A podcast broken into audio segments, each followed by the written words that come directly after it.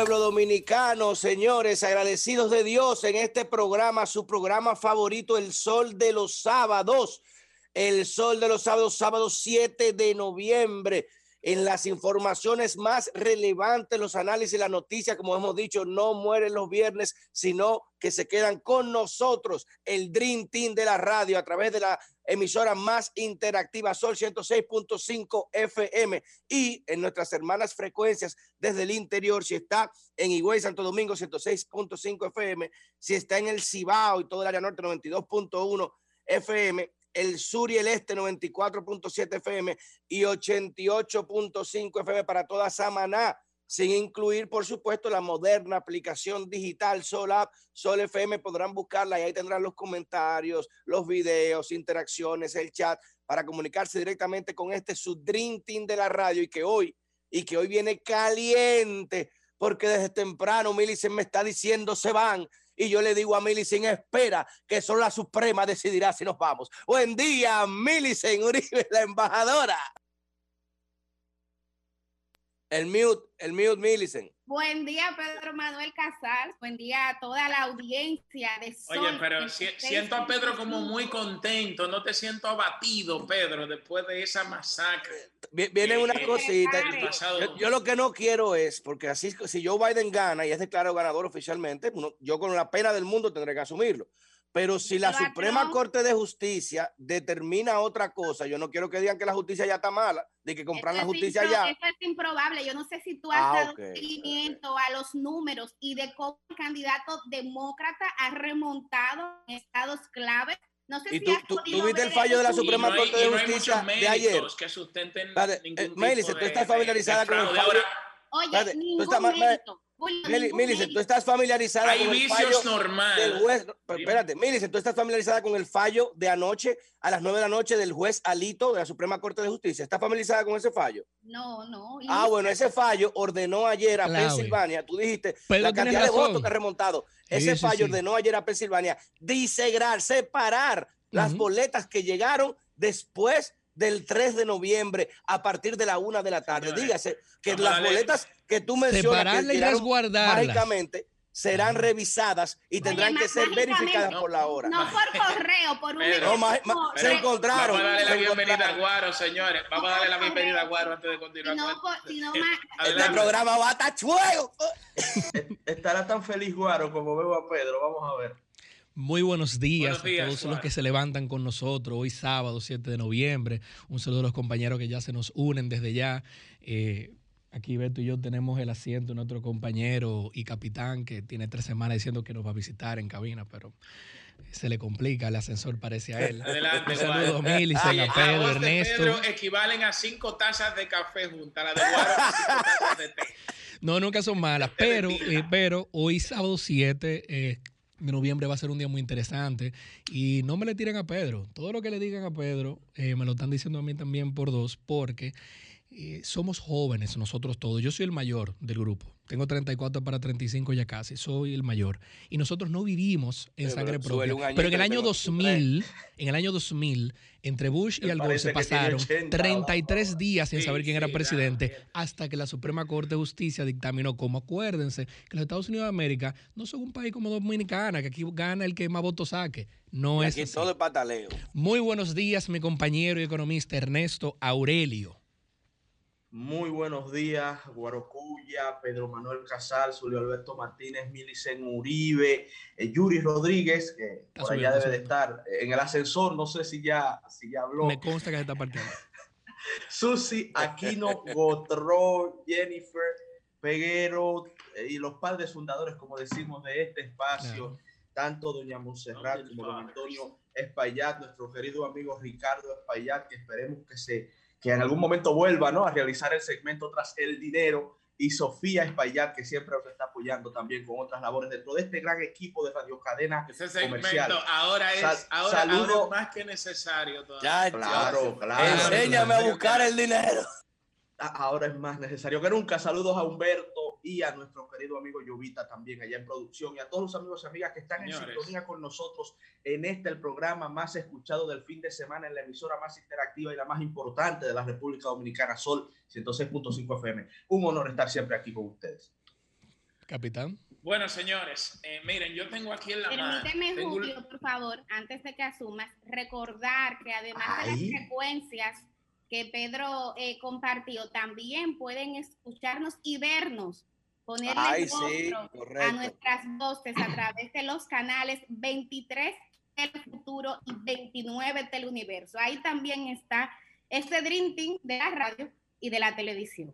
Adelante, Julio. Señores, yo tengo en mis manos un librito que mm. estaba eh, releyendo, buscando algunas anotaciones que se titula Cómo mueren las democracias. Este libro lo escribieron dos politólogos norteamericanos que se llaman Steven Levinsky y Daniel Ziblatt.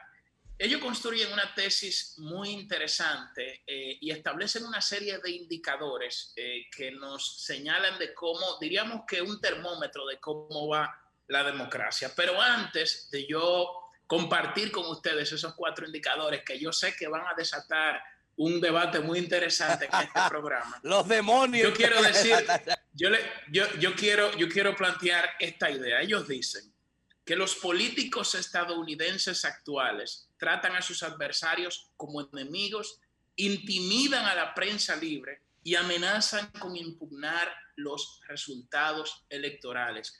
Y que esas son señales de políticos que constituyen una amenaza hacia la democracia. Y luego establecen cuatro indicadores. Y ya igualito, igualito que aquí.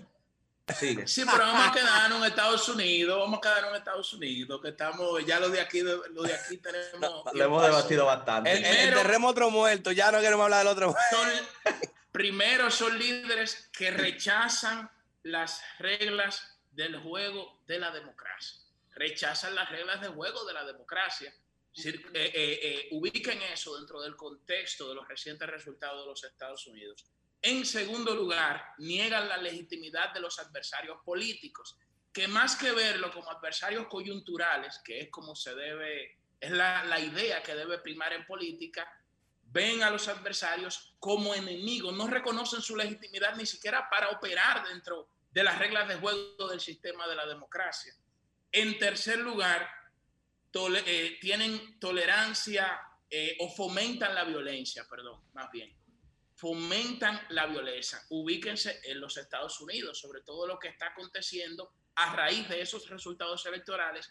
Y diríamos que el ambiente crispado que caracterizó todo este proceso electoral. Y en cuarto lugar, los líderes políticos, eh, diríamos que constituyen una amenaza a la democracia, los indicadores que establecen estos autores. Uno de ellos es que tienen una predisposición a restringir las libertades civiles de la oposición, incluidos los medios de comunicación. O sea, son líderes que se caracterizan por cuestionar severamente a los medios de comunicación. Yo sé que esto, bueno, es una tesis muy interesante de un libro que diríamos que ha desatado un debate eh, muy importante. De hecho, hoy la BBC recoge eh, una entrevista muy interesante a otro politólogo norteamericano que plantea parte de esta tesis y la amplía y la fundamenta mucho más. Y por eso yo me interesé en compartir estas ideas con ustedes. Y esto lo digo porque en los recientes resultados electorales de los Estados Unidos, aunque se han dado, diríamos que vicios eh, propios del sistema político norteamericano, vemos claramente como hay una tendencia de un ganador y hay otra tendencia del presidente Donald Trump en este caso, que a todas luces se resiste a reconocer los resultados electorales y desde, desde la misma noche electoral está hablando de un posible fraude electoral y que esto, por supuesto, ya está eh, allanando el camino hacia la justicia, que es donde se terminará de dirimir este conflicto. los resultados de las elecciones entre Biden y Donald Trump.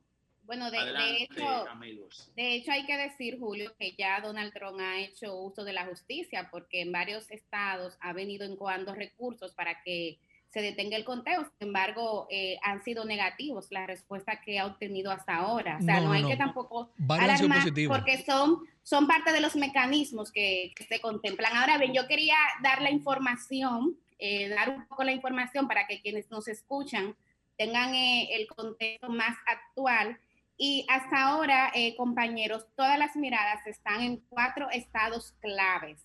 Eh, Biden está superando por más de 28 mil votos a Trump en Pensilvania, donde ha tenido un remonte sumamente importante. También ha despegado en Nevada y sigue subiendo en Georgia. Son estos tres estados en los que ahora eh, Biden lleva una ventaja eh, importante, mientras que Donald Trump está estrechando la distancia en Arizona. Hemos visto, como bien decía Julio, actitudes de uno y de otro. El presidente Donald Trump ha insistido en que el resultado electoral tendrá que definirlo la Suprema Corte de Justicia estadounidense, mientras que al candidato Biden se le ve como con una actitud más presidencial.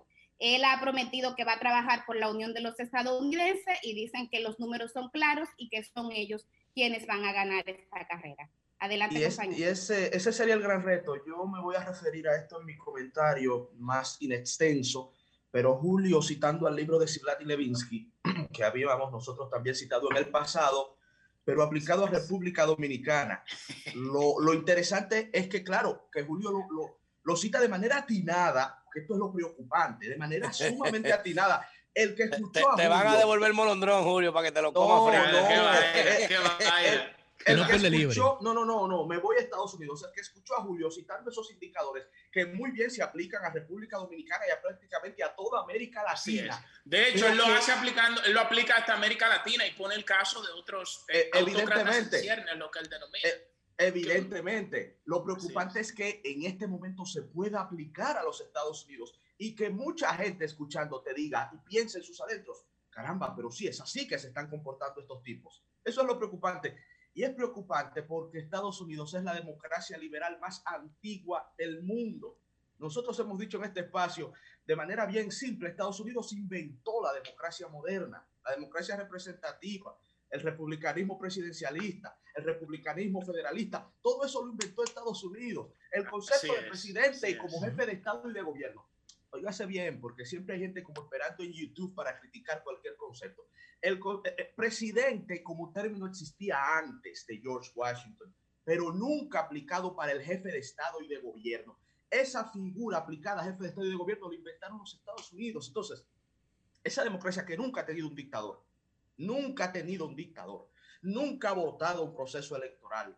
Esa democracia hoy está siendo cuestionada por agentes internos tan importantes como el presidente de la República, como el presidente de los Estados Unidos que está hablando de posible fraude. Ese solo hecho debe prender las alarmas de todos los indicadores institucionales de esa nación. Y, vamos más allá. El asunto es, es muy de fondo.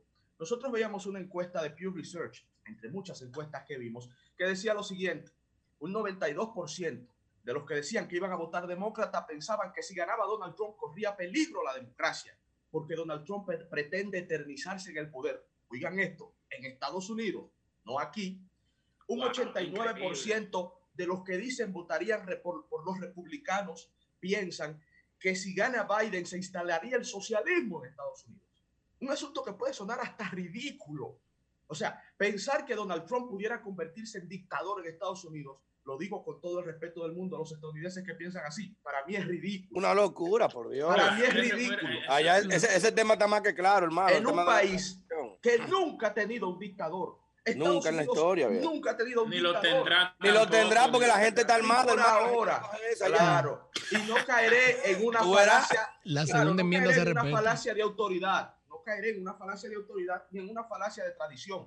O sea, esto quiere decir que el hecho de que algo no haya sucedido no derriba la posibilidad de que suceda. No, no, no. Es que las bases institucionales Los contrapesos institucionales son demasiado fuertes Totalmente. en Estados Unidos. Y decir que si gana Biden, instalaría el socialismo en Estados Unidos, es un absurdo que no resiste el mínimo análisis.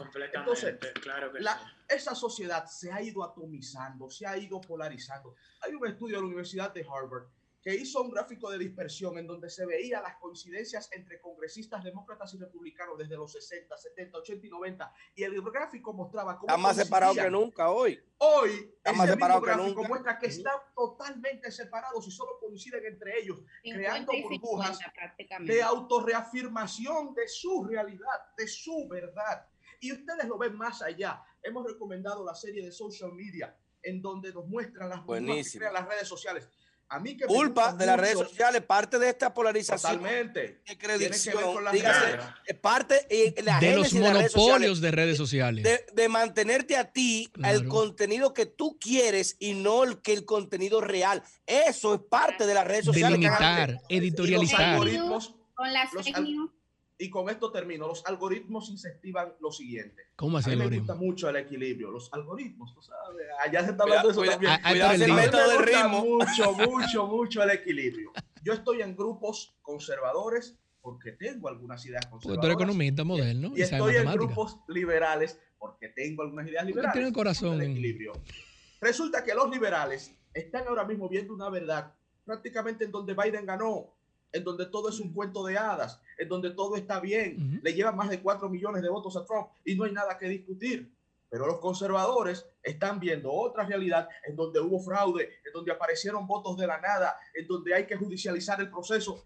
Están en dos mundos distintos en una misma sociedad y no, y no quieren eh, dialogar entre ellos. Es, es, señores, miren, lo que va a pasar en Estados Unidos estoy viendo todo el caldo. Oye, es una confrontación inevitable, ¿eh? Es una confrontación inevitable. A eso que se está apostando. y el gobierno, y el, y el, y el gobierno que surja, el gobierno que surja será un gobierno muy débil. Suerte que la Suprema Corte de Justicia es muy poderosa y se respeta el Poder Judicial allá. Gracias a Dios que hay un Poder Judicial fuerte pero, y que se respeta. Pero es triste, es triste también, es triste, y con esto culmino, discúlpeme, es triste que, que también la esperanza sea apelar eso es verdad. judicial. Eso cuando en democracia, Otro poder la, decisión, la decisión debe quedar clara en base al poder electoral cuando se esté eligiendo el representante. Cuando hay reglas de claras. Joe Biden tiene más de 4 millones por encima de Donald Trump. Más de 4 millones por encima de Donald Trump. Hillary Clinton ganó 3 millones. El sistema te permite que algo así suceda, ¿eh? De manera legal. Que no le fue mal. O sea, comparando a Donald Trump del, 2000, eh, del 2016 con el Donald Trump del 2020, le fue mejor. Sacó más votos. Hermano, tiene casi 70 millones de votos. Tiene 70. Y, y, lo que no tiene una cosa busquen el mapa para que ustedes hagan el que está, el que está escuchando, busquen Google, Landslide for People Markation, búsquense el mapa de votación por persona. Miren la configuración de personas para ver a quiénes votaron en cada. La tierra no vota, ¿eh? la tierra no vota. No es que este estado ganó, no. Miren la configuración de personas, quiénes votaron. Y la, la, la, referencia que hace Ernesto de que, bueno, porque hay 4 millones de votos de diferencia. Oye, en California es el estado más poblado de Estados Unidos. Y si hay 20 millones, 50, 100 millones de personas que votan, esos 55 votos electorales que se acreditan ahí no influyen sobre la mayoría del voto popular. Pero en la realidad que se está viviendo hoy en mía, con lo que tú mencionabas de la polarización, descartar, porque recuerden que lo que estamos hablando ahora es una situación que está llevando a la Suprema Corte de Justicia porque no hay, un, no hay una claridad, no hay no hay una transparencia de un virtual ganador. Ahora, eso es lo que decían las encuestas en los medios, eso es lo que decían los expertos, eso es lo que decían los análisis. Decían que era una victoria aplastante, que iba a ser una derrota humillante. en, Michigan, en, Michigan, en, Michigan, nada más, en Michigan nada más, le, dieron 20 puntos a Biden el día antes de las elecciones, en 20 puntos antes. Ahí tuvieron que aclarar la encuesta ahora, que no, que fue una, una medición a pequeña La encuesta más bajita, la encuesta más bajita le daba a Biden 8 puntos por encima Oye, del presidente entonces, ¿qué te está diciendo eso? Más bajita. ¿Qué te está diciendo eso? De que las, los los medios, las encuestas, la narrativa, todos fallaron porque hay un pueblo. Hay un pueblo que sí tiene una realidad y hay un pueblo que sí votó por Trump y que hay un pueblo que está saliendo ahora a protestar ese voto que la gente dice, no, estos tipos no van a, eso, él no tiene voto, soy Partido Republicano. No, no fíjate un dato interesante que no se ha hablado. ¿Cuántos, ¿Cuántos cámaras representantes adquirieron la facción de los representantes de Trump, de lo que se alegaron? Por lo menos cuatro más, por lo menos. Quizá ocho Y el Senado, y el Senado. Mantienen la mayoría. ¿Qué te está diciendo eso? De que la gente sí salió a votar y eligió un candidato. Señores, Trump, Trump tiene 70 millones 100 mil votos en este momento y Biden 74 millones. 74 millones. Casi la misma diferencia que tenía cuando Clinton. Eso la gente no votó por Biden. La gente votó por Trump la realidad es que los Estados Unidos está partido en dos, señores. Eso, y el grado de polarización. Peligroso. Pero hay una mayoría, y a mí lo que me preocupa, Ernesto, son las señales que estoy viendo de un grupo que se resiste a aceptar las reglas. ¿Cómo puede alegar que no hay reglas claras, no que las reglas. Ahora, Mildred, Mildred, eh, que Mildred, eh, mira, fíjate, agarra, agarra tu país ahora, ubícate en, el en tu país. Fíjate que aquí pasó un proceso electoral y los que perdieron de inmediato la misma noche reconocieron. Claro, que de hecho Trump lo que está haciendo es traicionar esa, esa, vocación del estadounidense de reconocer cuando Es que no se puede reconocer si te Queridos escuchas todos. Que la Suprema Corte de Justicia decía pero en el año 2000, en el año 2000 pasó lo mismo. Sí, No, lo pasa que se le olvida, Pedro. No lo vivieron, no se lo dieron en, la universidad. o George Bush? ¿Quién ganó el año 2000? ¿Albert Gore o George Bush? ¿Quién ganó? Déjame decirte. 33 días después, George Bush. ¿Quién ganó en el año 2000? No, que no olvida la gente, pero no, no te preocupes. George Bush. ¿Cuál presidente ganó en el año 2000? ¿Y cómo, ¿y cómo ganó? ¿Quién declaró la presidencia en el año 2000? A todos los escuchas hoy sábado el tema va a ser muy complejo, como ustedes probablemente han leído y escuchado en muchas, muchas fuentes. Lo que sí es claro es lo siguiente: no se dejen llevar, no se dejen llevar que Donald John Trump no quiere reconocer reglas claras o no. A diferencia de la República Dominicana, el poder de elecciones no reside en un organismo central. No existe una junta central electoral. Existen juntas estatales que son electas y puestas por el gobernador de turno. Entonces, usted tiene ejemplos como el estado de Michigan, donde yo, un servidor, soy residente.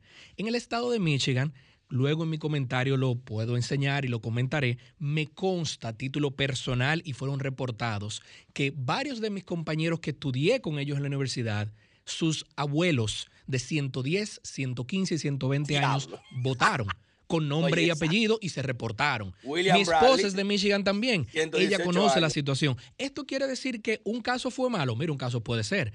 Lo que Donald John Trump está viendo es que el día de las elecciones, todos nos acostamos a las 3 a las 4 de la mañana y a las 5 de la mañana, de repente, por un tema de un software, ¡pum! 130 mil votos, todos a favor de Biden. Otra de las posibles críticas. pero, pero espérense, señores, vamos a escuchar. Pero, vamos a escuchar, vamos a escuchar. Otra de las posibles críticas que se hace. Vamos a escuchar. Otra de las posibles críticas que se hace es, como mencionaba Pedro, muy importante, porque esto, Ernesto en su momento, cuando estábamos más elecciones, lo hablaba a la hora de elegir los representantes. Es, ¿cómo es posible? ¿Cómo es posible? Vamos a escuchar ¿Cómo es posible que usted tenga que los senadores, en su mayoría sean republicanos, los diputados que se llaman representantes allá, sean en su mayoría el de las ganancias republicanos, pero aún así han habido en algunos de los estados complicados que no son nada más esos tres que se mencionaba, hay dos o tres más, que de repente habían 100, 150, 200 mil votos solamente por Biden. No votaron por diputados, no votaron por senadores, no votaron por jueces, los jueces se votan allá, no votaron por representantes eh, de tesorero del Estado, simplemente eran marcaditos por Biden. Entonces, todo esto se resume en lo siguiente. Pedro mencionaba, yo también lo mencionaba, el tema del año 2000. Parece que a los más compañeros, sin denotarlo, se les olvidó lo que pasó en el año 2000. Lo que se quiere aquí es que cada voto legal se cuente. Yo soy el primero que le voy a decir que Donald John Trump, si le ¿eh? demuestran que cada voto legal se contó, no hay problema. Pero aquí han habido claras indicaciones de mal manejo. ¿Esto significa que fue orquestado por Joe Biden? Yo no llegaría a ese extremo. ¿Esto significa que el Partido Demócrata de un día para otro controló muchos muertos a votar? Yo no lo sabría decir. Lo que sí toca es que Pedro mencionaba, y parece que quizás fue una noticia muy tarde anoche, no mucha gente la conoce, eh, Samuel Alito, juez de la Suprema Corte de Justicia, en un caso que está en el estado de Pensilvania, llegando a la Suprema, ordenó, no una, dos veces ordenó lo siguiente en neto. Yo necesito que en el estado de Pensilvania me separen todos los votos que se contaron hasta el día de las elecciones y todo lo que llegaron después. Guarocuya, ¿por qué? Porque cada estado tiene sus reglas. Usted sabe que en el estado de Pensilvania, por regla de su gobierno, su gobernador, que es demócrata, ellos pusieron como regla hace un tiempo, esto no fue hace dos meses, eso fue hace como cinco años, pero pusieron una regla que dice, todo voto enviado por correo se va a contar hasta una semana después. Ergo, usted votó el día de las elecciones, lo metió en el correo, el día de las elecciones, tardísimo, llegó siete días después. Ah, vamos a contar el voto de Guaracuya. Pero espérate, y los votos ya no, los demás no se contaron. No te preocupes, lo contamos y decimos, oye, aunque es un mes después en neto. En el año 2000 todo estuvo por el mal proceso de conteo en el estado de la Florida. Y luego de un proceso complicado de más de 30 días que llegó a la Suprema, salió ganador George W. Bush. Ustedes saben algo. El estado de la Florida dio cátedras porque recibió más votos que todos estos estados juntos que tienen lío. Y en la misma noche contaron y dijeron, ganó Donald Trump. Se acabó.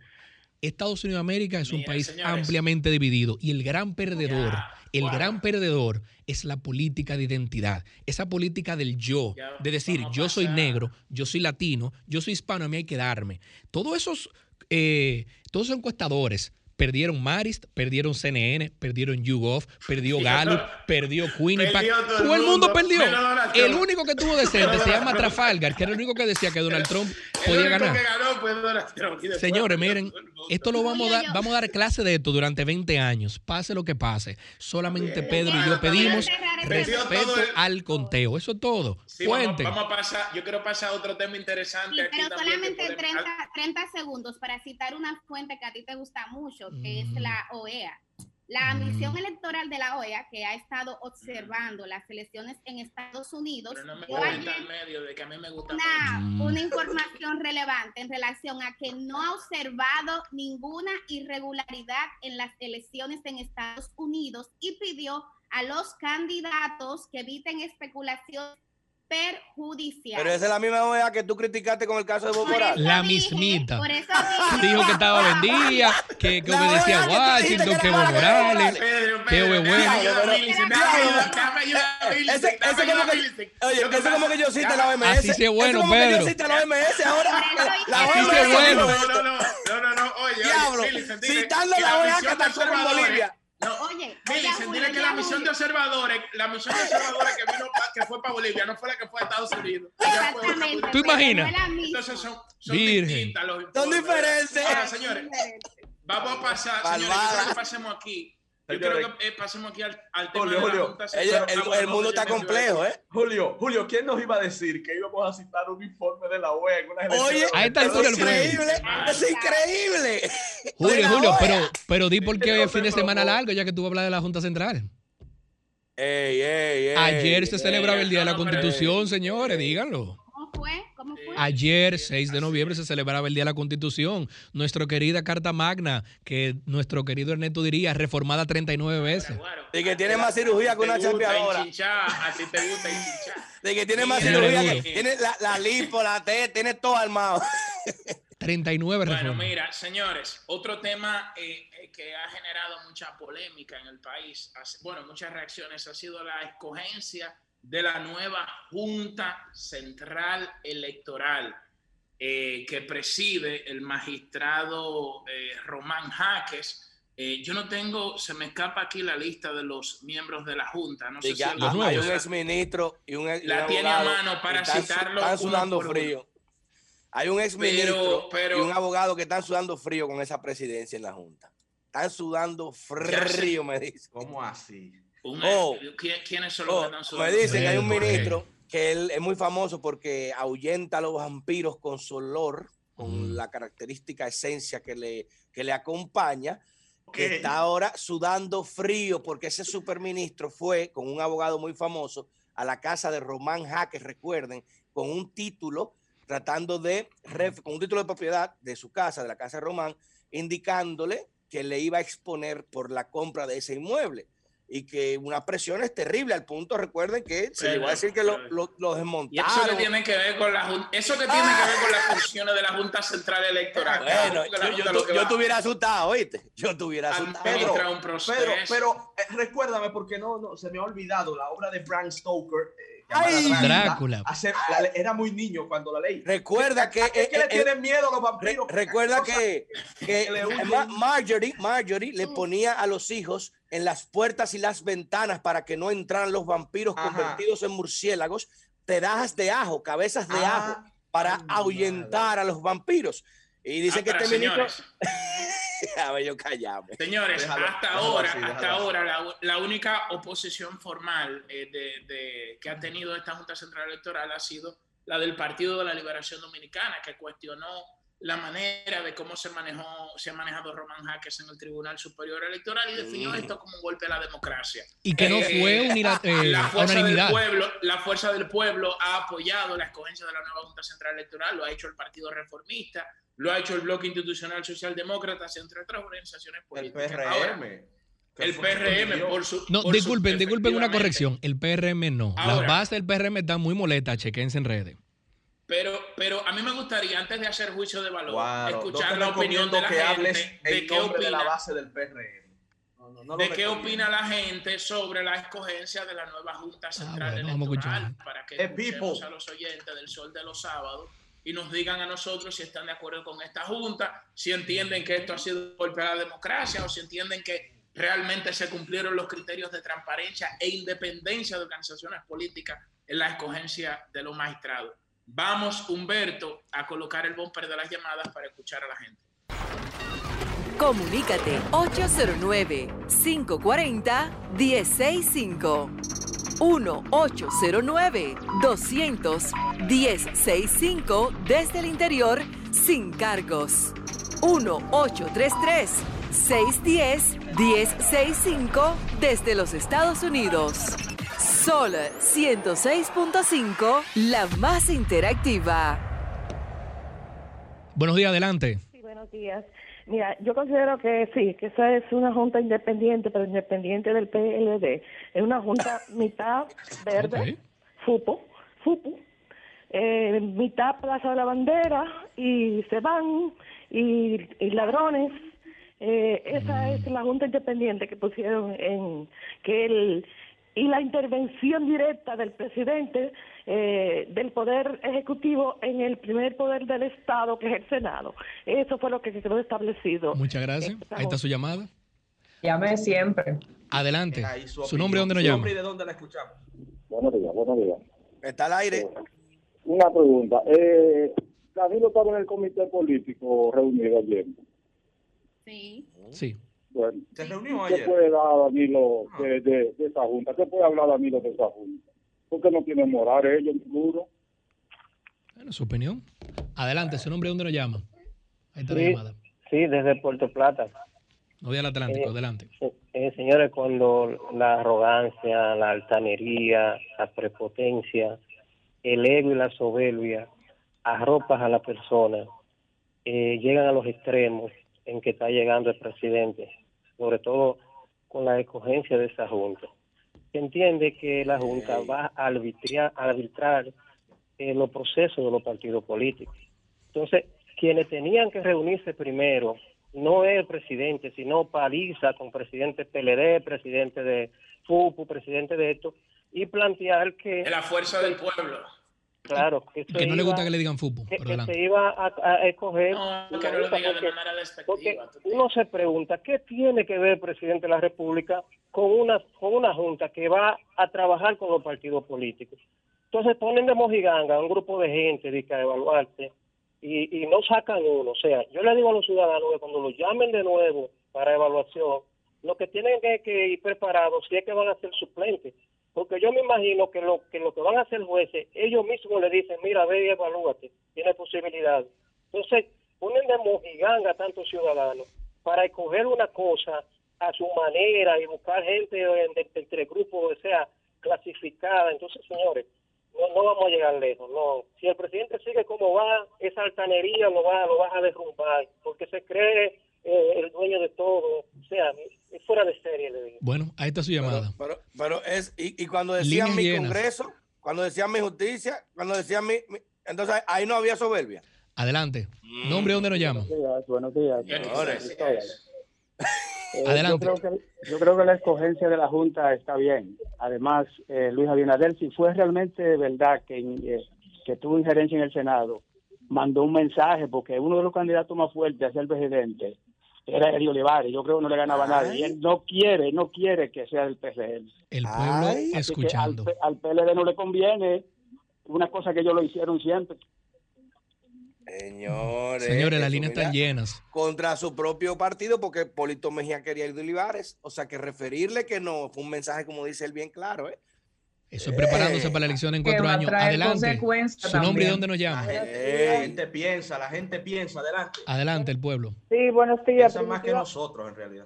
Primitiva, adelante. Sí, gracias. Eh, bueno, un abrazo para el equipo y el pueblo dominicano. Eh, yo tengo 61 años y, y verdaderamente que lo que yo he visto, lo que yo he visto con, con la elección de esta Junta Central Electoral eh, es como, o sea, manera de una dictadura, de, de una imposición, mm. porque yo creo que aquí todos los partidos se merecen o sea, se merecían de que se consensuara como lo como lo dijo el Partido de la Liberación Dominicana y imagínense, si no se toma en cuenta el partido, la gente de, del PRM, el señor Olivares, ¿qué se iba a tomar en cuenta eh, eh, lo del Partido de la Liberación Dominicana? Pero eh, Abinader que se cuide, que se cuide, que es con, es con, es con un león que él está ahí al lado y que cuando viene a ver se lo traga como como se como se tragó al PLD. En ese sentido va nuestro comentario de hoy. Cógelo, León. Guau, guau, guau. Capitán, línea llena, pero vaya tomando que tenemos un guion que seguir. tenemos un invitado. No sé si el capitán lo quiere presentar. Buen día, está al aire. No, no, no, tenemos un invitado, señores. Ah, la línea está llena, pero vamos a adelantar. De hoy. Vamos entonces a, recibir en este sol de los hmm. sábados al abogado penalista Miguel Valerio, hermano y amigo de cada uno de los integrantes de este Sol de los Sábados, con quien tenemos muchísimos temas que tratar en el día de hoy. Eh, Miguel, eh. bienvenido. Primero lo quiero felicitar porque un sábado a las 7 y 30 de la mañana trabaja. Bueno, Eso, se llama, eso se llama juventud. Llegamos a las 6.50. Y, y, mire, y no, y no ahora, cinco años y todavía no me acostumbro a levantarme un, un sábado a las 6 de la mañana. Esto es muy fácil a las 7 nosotros damos soñoliento. Ahora, cuando escuchamos la voz de Pedro, eso es como tomarse cinco tazas de café. bomba nuclear. Miguel, pero dígale a los compañeros que vengan y me acompañen, porque estamos aquí solos, junto con Humberto.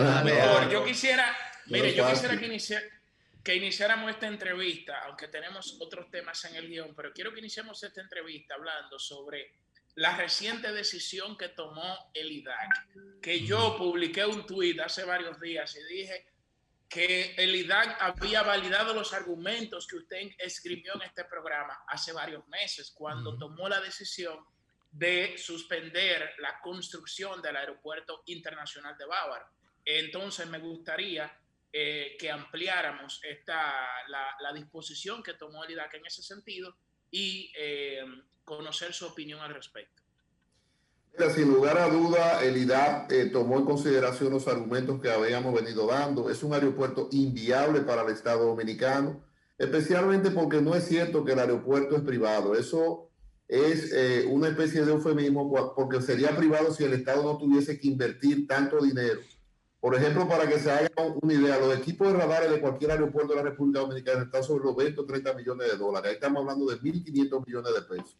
El tema de la migración como tal, los equipos de migración serían unos 10 millones de dólares más, ahí estamos hablando de 2 mil y pico de millones de pesos. Los temas de sanidad, que son maquinarias especiales para detectar que no se estén eh, llevando productos agrícolas al extranjero o entrando productos agrícolas que ahora con el tema de la bioseguridad, bioseguridad estamos hablando de 20 o 30 millones de dólares más. Cuando usted se ponía a calcular lo que costaba el aeropuerto de Bávaro para ponerlo a funcionar al Estado Dominicano, estábamos sobre los 5 mil, millones de pesos.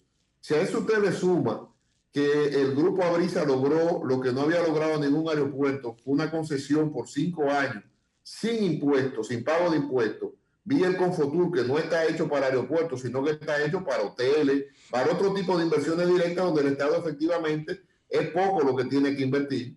Eh, estamos hablando de cantidades irrisorias. En ese particular, lo más interesante en la resolución del IDAP es que, tal como habíamos dicho, el grupo Abrisa al día de hoy no ha depositado los títulos de propiedad. O sea, lo primero que usted tiene que, llevar para, y lo dicen así, el RAC 14 del IDAP, que es el reglamento número 14, para otorgarle cualquier eh, tema de aeropuerto, es dos cosas esenciales. Primero, los títulos de propiedad de que ese terreno es suyo, es algo lógico. Y luego el tema de que los colindantes, las personas que estén colindantes, le den la servidumbre, o sea, el, el uso de paso para que un avión le pase por encima a una casa o algo así. Tampoco llevaron eso. En realidad, lo único que reposaba ese proyecto eran tres cosas. Un decreto del Ejecutivo, unos informes de los mismos eh, eh, eh, miembros del IDAC que están todos sometidos a la pesca, porque nadie es tonto. O sea, nadie en este país es tan tonto para, para ver un informe donde el, el, mismo informe dice que para él, dar la autorización se necesitaban 17 estudios adicionales. Nadie es tonto de este país y están sometidos a la pesca. Y en tercer lugar, la autorización del 11 de agosto que la, del, 2010, del 2020, que es la que revoca el señor Camaño cuando dice, bueno, pero aquí hay un problema. Aquí no hay nada. Esto es un expediente que lo único que reposa es el estudio de Abrisa para que se le dé un aeropuerto. Nosotros somos consones con esa decisión. Vi al doctor Esquea muy activo. Me gusta que esté activo. Pero tengo que decir al doctor Esquea que el recurso que está utilizando, la retractación, era un recurso del año 1983 que ya no existe en la ley dominicana. Eso no existe. Eh, y efectivamente, cuando él notifica y mete presión, denota un desconocimiento total del sector aeronáutico. Pero ellos eligieron su vía, nosotros vamos a seguir la nuestra y efectivamente ese conflicto se va a agudizar en estos días porque de lado y lado eh, estaremos poniendo argumentos a la opinión pública sobre un ente muy importante que hay que tomarlo como un plan de, primero, de desarrollo del país y luego de seguridad nacional. O sea, se necesita un aeropuerto ahí, no, aquí se necesita un aeropuerto. En Miche, aquí se necesita un aeropuerto en Pedernales, porque fomentar un espacio, el que fuese, es fomentar un espacio no como ahora. Bávaro está no es desarrollado, no, Bávaro está sobresaturado. Ustedes pueden ver la diferencia entre Punta Cana y Bávaro. Cuando ustedes van a Bávaro se dan cuenta de que hasta el plan de ordenamiento territorial ahí va a ser difícil de implementar. Entonces, este es un tema. Si a eso le sumamos finalmente de que el aeropuerto no tiene ni siquiera autorización de uso de suelo por los ayuntamientos de Higüey, entonces no sé efectivamente cómo se otorgaron esas autorizaciones, pero para eso está la ley. Ellos ejercieron sus recursos, nosotros tenemos otros recursos y seguiremos obviamente peleando en los tribunales. Doctor, quisiéramos su opinión legal sobre el caso del violador en serie de invivienda, también acusado de robo de celulares. ¿Qué pena le puede esperar a esta persona? Tiene más de 12 acusaciones, algo que preocupa mucho a la comunidad de esa zona y debe preocuparnos a todos esta, esta manera de, de operar y de abusar de, de las personas. Mira, el tema de los violadores en serie, eh, no hay duda de que eh, eh, son temas de criminología pura y dura, donde hay que ver las causas que llevan a ese, a ese personaje a que viole constantemente a mujeres en el sector.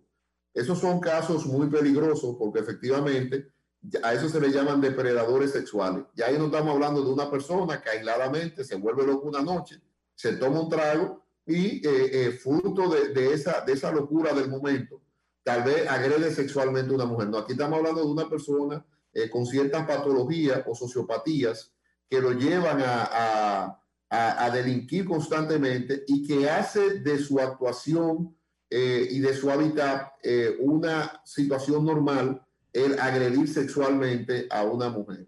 vi que la policía lo atrapó y que eh, será sometido y efectivamente tendrá que ser sometido por violación sexual, por eh, barbarie también, porque hay un delito que se llama actos de barbarie en el Código Penal, eh, por crimen seguido de crimen en el sentido de que si robaba, si en adición a la violación robaba, y eso estamos hablando de años de prisión. cuando se Incluso, doctor, hay otro implicado, que alias el chino, junto con esta persona apresada, que tenían toda una red de robar los celulares y entonces el chino los recibía, los revendía y ahí tenían todo un esquema. Ahí le cabría entonces también alguna otra tipificación. Un negocio. Mira, eh, nadie aprende sucio en cabeza ajena y yo me acuerdo de una situación caótica en mi casa, de un asalto a mano armada. De, a partir de ahí, obviamente, la casa cambió. Seguridad 24 horas, el circuito de cámara, la pared es muy elevada todo lo que uno tiene que hacer para poder resguardarse en su, vivienda. Y eh, eh, la sorpresa mía fue, pero no lo pude atrapar con la mano en la masa, pero los policías me dijeron, mire, eso está en una compraventa, en esa compraventa que está todo ese oro y todas esas cosas que se robaron de ahí, porque el, padre de mi, de, mi, de mi señora, que murió hace mucho tiempo, precisamente tenía joyería y con lo cual la herencia de mi señora prácticamente fueron muchas joyas. Se robaron todo, o sea que ya no queda nada en la casa para que no vayan otra vez. Y eh, uno sabe que eso se funde y se vende. El negocio de la compraventa es un negocio que el día que la policía lo pueda regular y controlar, se van a acabar más del 75% de los robos en la República Dominicana, porque efectivamente las compraventas en una gran mayoría están en compinche, en componenda con los delincuentes. De hecho, para que se haga una idea, pero eso hay que saberlo, por yo digo que, que no hay cosa tan rica como la, como la práctica, de que la compraventa en algunos barrios del país tienen dos puertas, una para los delincuentes, que no entran nada más que ellos, y otra para la gente y empañar la, cosa. Por lo que están empeñando televisión y cosas de esas, no es que esté el dinero, el dinero real está en la puerta trasera, donde eh, efectivamente se funden prendas y todos los robados se vende por ahí. O sea que aquí hay un negocio, no es, no es cierto que, que, los compraventeros no saben quiénes son los ladrones habituales, no es, no es normal que usted vaya todos los días con prenda a un lugar o con televisión, o sea, eso, eso ya levantar las alertas, con lo cual los controles de la compra-venta, de Susi, no hay duda de que ahí hay, ahí hay un tema que hay que eh, analizar, estudiar y ver cómo se regula. Hay que regular el crimen, por la oferta o por la demanda. No hay más. Y obviamente, para mí, la política de oferta en países pobres como estos no va a ser eficiente porque siempre va a haber necesidad de que el Estado no va a poder llenar ni siquiera la empresa privada. O sea, nosotros somos un país que cuando usted se mueve se da cuenta que es un país en desarrollo, pero ahora con esta pandemia, y eso lo habíamos hablado creo que con Julio Alberto y Metro una vez. Sí, sí, sí, lo habíamos hablado acá. Se iba a subir, o sea, era, era imposible que ante un tema de desempleo crítico, no culpa de ningún gobierno, ni del que estaba ni del que está, sino un tema de desempleo crítico porque están cerrando negocios. Nosotros en la oficina, en el ámbito laboral, en el ámbito social semanal, lamentablemente se están cerrando empresas o se están despidiendo trabajadores semanales. Eso es una realidad. Eso es así. Eso no, es que lo estamos inventando. Entonces, ¿cuál es la única forma de controlar la delincuencia? Obviamente por la, por la demanda. ¿Quiénes demandan la prenda? Entonces, ahí es que tiene que tener los controles, porque eso no es tan difícil. Doctor. Se quiere hacer loco. Eh, y aprovechando su presencia acá para tratar diversos temas, todos muy importantes, todos muy interesantes. Bueno, Recordamos a los amigos que se ponen en sintonía con nosotros desde hace poco tiempo que estamos conversando con el doctor Miguel Valerio, prestigioso abogado penalista dominicano. Hemos hablado esto también, Miguel, en este espacio, que es el tema Odebrecht. Y creo que, yo mismo te hice la pregunta sobre si era posible ampliar el, no el espectro, la cantidad de hombres y mujeres que están siendo procesados, la cantidad de ciudadanos. Y me gustaría también saber, Miguel, si se pudieran revisar aquellos expedientes que fueron archivados de manera provisional en un principio y que luego nos enteramos prácticamente de sorpresa que el archivo fue definitivo. En esas dos vertientes me gustaría. Eso fue lo más extraño del mundo. Esta respuesta.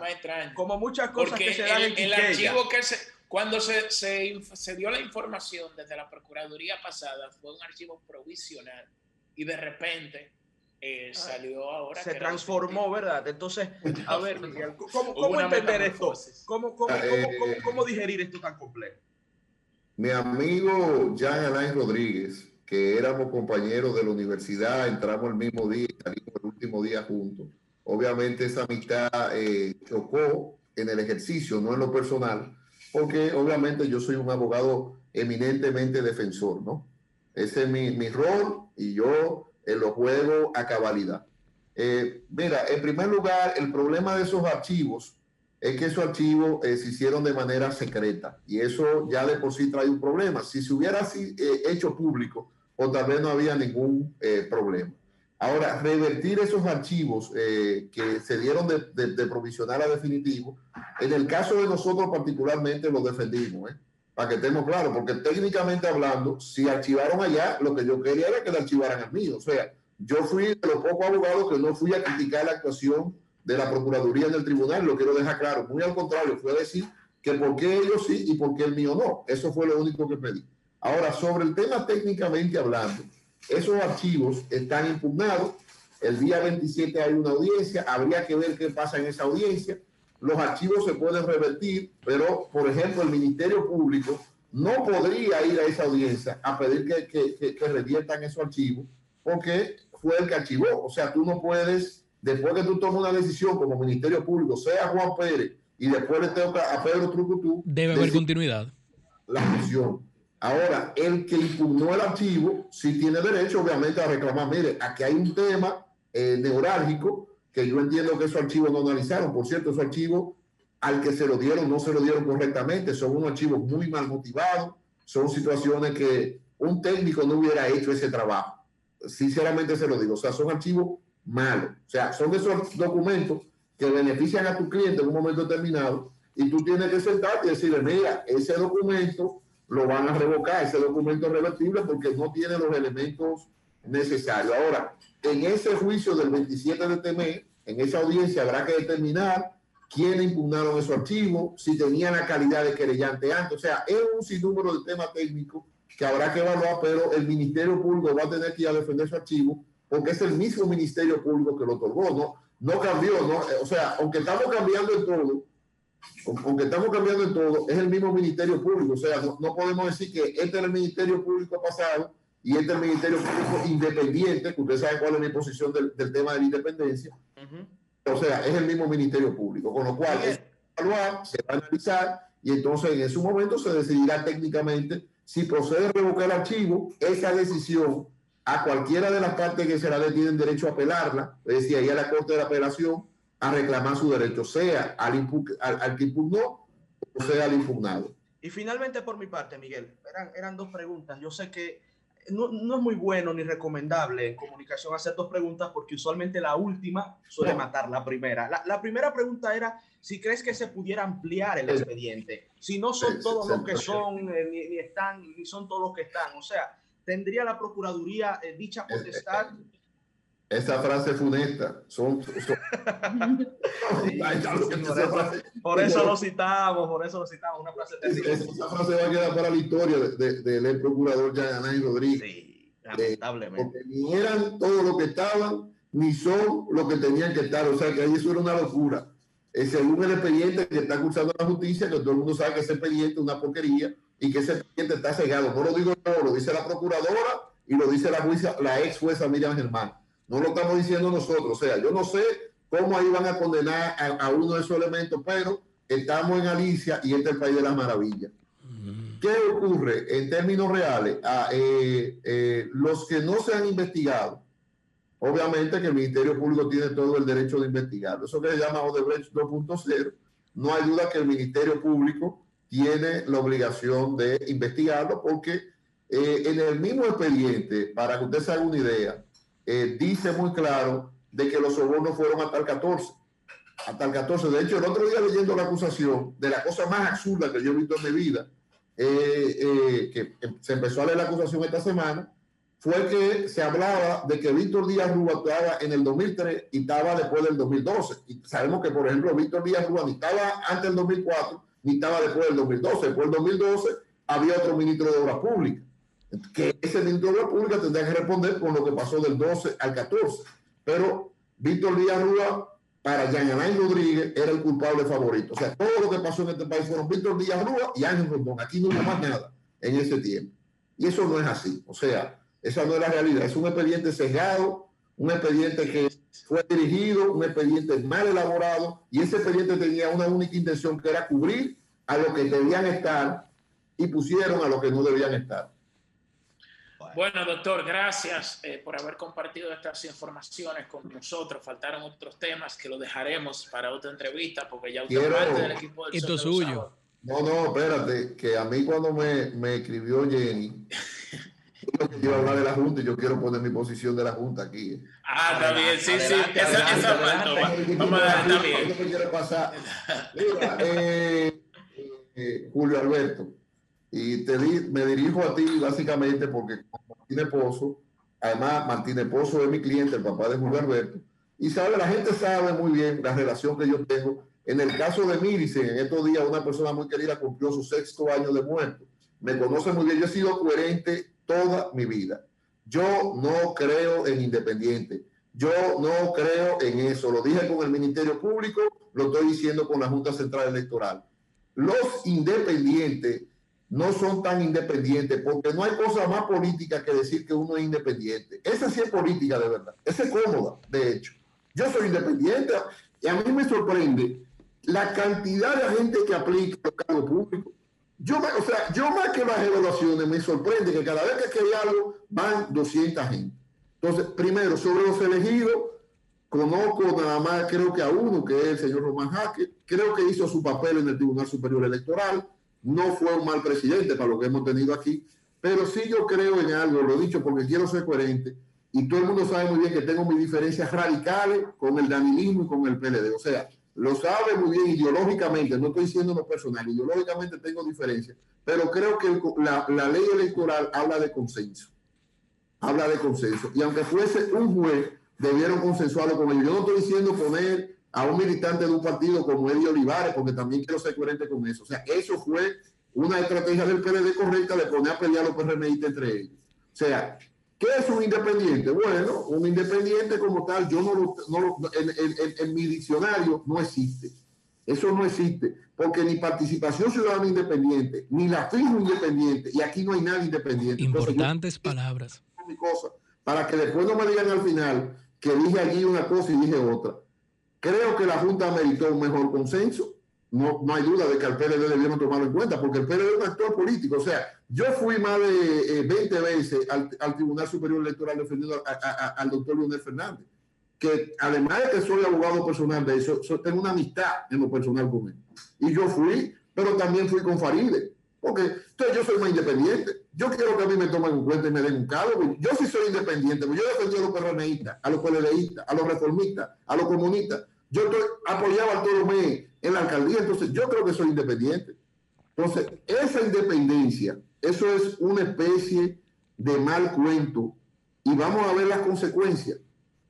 Tarde o temprano vamos a ver las consecuencias. Yo no creo en eso. O sea, yo creo que la ley electoral habla de consenso y que el consenso en esa parte, el PLD tenía razón de que había que tomarlo en cuenta, pero no con Eddie Olivares. No con Eddie Olivares. O sea, debieron sentarse todos y a un acuerdo de su Junta General Electoral, porque ese es el árbitro electoral, no es más nada. O sea, aquí, aquí estamos viendo las elecciones, que por cierto se me fue Pedrito, las elecciones de Estados Unidos. Ah, se critica a Trump. Ah, ¿por qué? Porque no presentó prueba del fraude. Pero si, hay que evaluar judicialmente su tema, el juez tiene que llegar a la conclusión, no presentó prueba. Pero eso, eso es la democracia, eso no, no es más nada. Entonces, no creo en independiente. Quería dejarlo, quería otra vez porque ya lo hice con el Ministerio Público, lo hice con la Junta y en dos meses lo voy a estar haciendo con la Cámara de Cuentas. Yo no creo en eso. Yo creo en la seriedad de la persona. No creo en más nada. Si usted es un hombre honesto, usted es un hombre honesto. Usted, no hay gente que a mí me diga a mí por un dinero, mira, róbate este dinero porque no me lo voy a robar. No es mi estilo. Es cuestión de estilo. Entonces, yo no creo en independiente. Quería dejar esa, eso, eso hoy aquí para que lo evaluemos después cuando empiecen los líos de y cosas de eso. Bueno, gracias al doctor Muchas gracias, Miguel. Cambio fuera.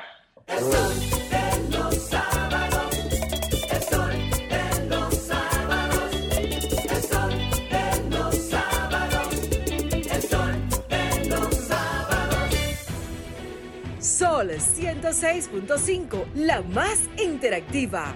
Una emisora RCC Miria. Sol 106.5, una estación del grupo RCC Miria.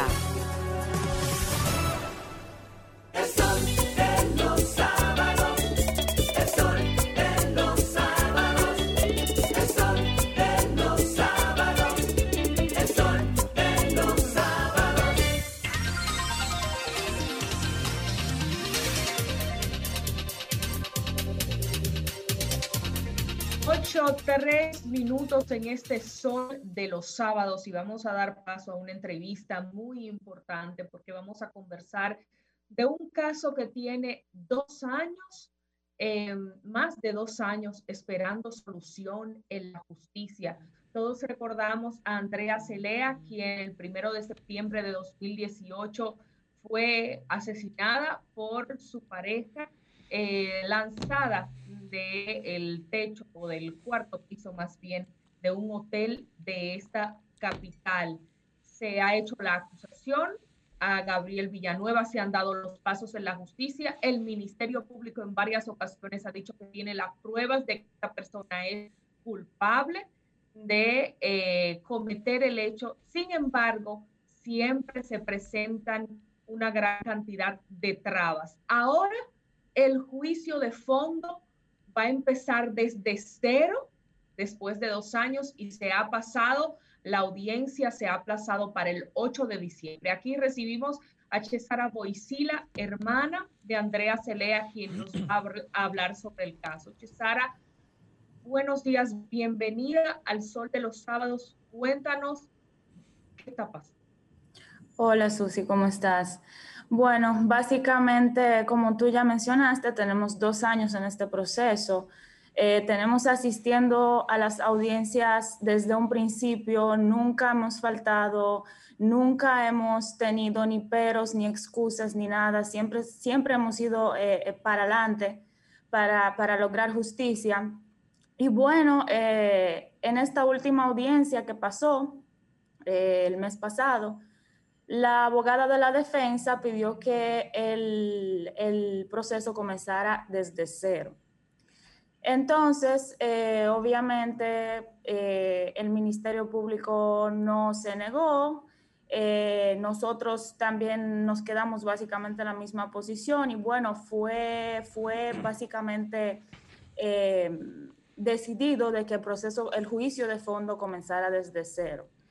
El, ellos alegaron, o sea, por parte de la defensa, que su intención era que comenzara desde cero por el hecho de que han habido mucho, muchas interrupciones, eh, la cuestión de la pandemia, que también fue un tema, y han habido muchas, eh, muchas partes que habían quedado poco claras en el proceso, dada a las, a las interrupciones.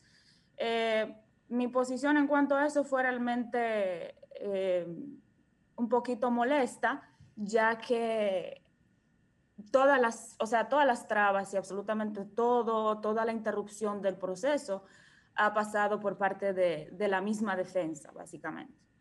César, y Guarocuya de este lado, ante todo, saludarte y felicitarte que te tomes el tiempo de, de manera pública hablar de este caso. A título personal, como comentarista, no soy imparcial en este tema. Tuve el placer de conocer a tu hermana, que en paz descanse. Quisiera que nos expliques, puesto me siento preocupado, que tú has habido, recibido y lo has mencionado, amenazas por estar hablando en estos tiempos, octubre, noviembre de 2020 de este caso. Eh, ¿Tú estás bien? ¿Te están amenazando de la otra parte por estar viniendo a programas como este y hablar de este caso? ¿Qué ha pasado con eso? Esto, esto ha sido una situación desde el principio, desde que el caso comenzó desde que yo comencé, porque ¿qué pasa? Cuando todo sucedió, había mucha información al aire que era falsa. Había información diciendo que mi hermana era una turista. Mi hermana está en este país desde los cinco años. Claro. Eh, habían muchísimas informaciones eh, que no eran verdades. Entonces, en ese punto yo decidí comenzar a conectar con la prensa y poder salir y aclarar las cosas que se estaban diciendo que eran completamente guiones. Uh -huh. Entonces, a partir de ese momento comencé a recibir muchas amenazas. Eh, recibía diario páginas falsas de Instagram diciendo monstruosidades, eh, que me hostigaban, me atacaban. Cada vez que yo subía algo de mi hermana, salían los comentarios de mil páginas falsas, los periodistas que me daban apoyo, que me escuchaban, después que hablaban conmigo recibían llamada, eh, llamadas, eh, eh, era un, una hostigación eterna, era todo el tiempo. Todo Hasta el a mí me escribieron, Cesara, ¿tú recuerdas? Sí, yo recuerdo la situación contigo, que luego de yo salir de tu programa, inclusive yo te lo dije, eh, Susi, prepárate porque probablemente te van a contactar, porque era una eh, un seguimiento tan hostigador y tan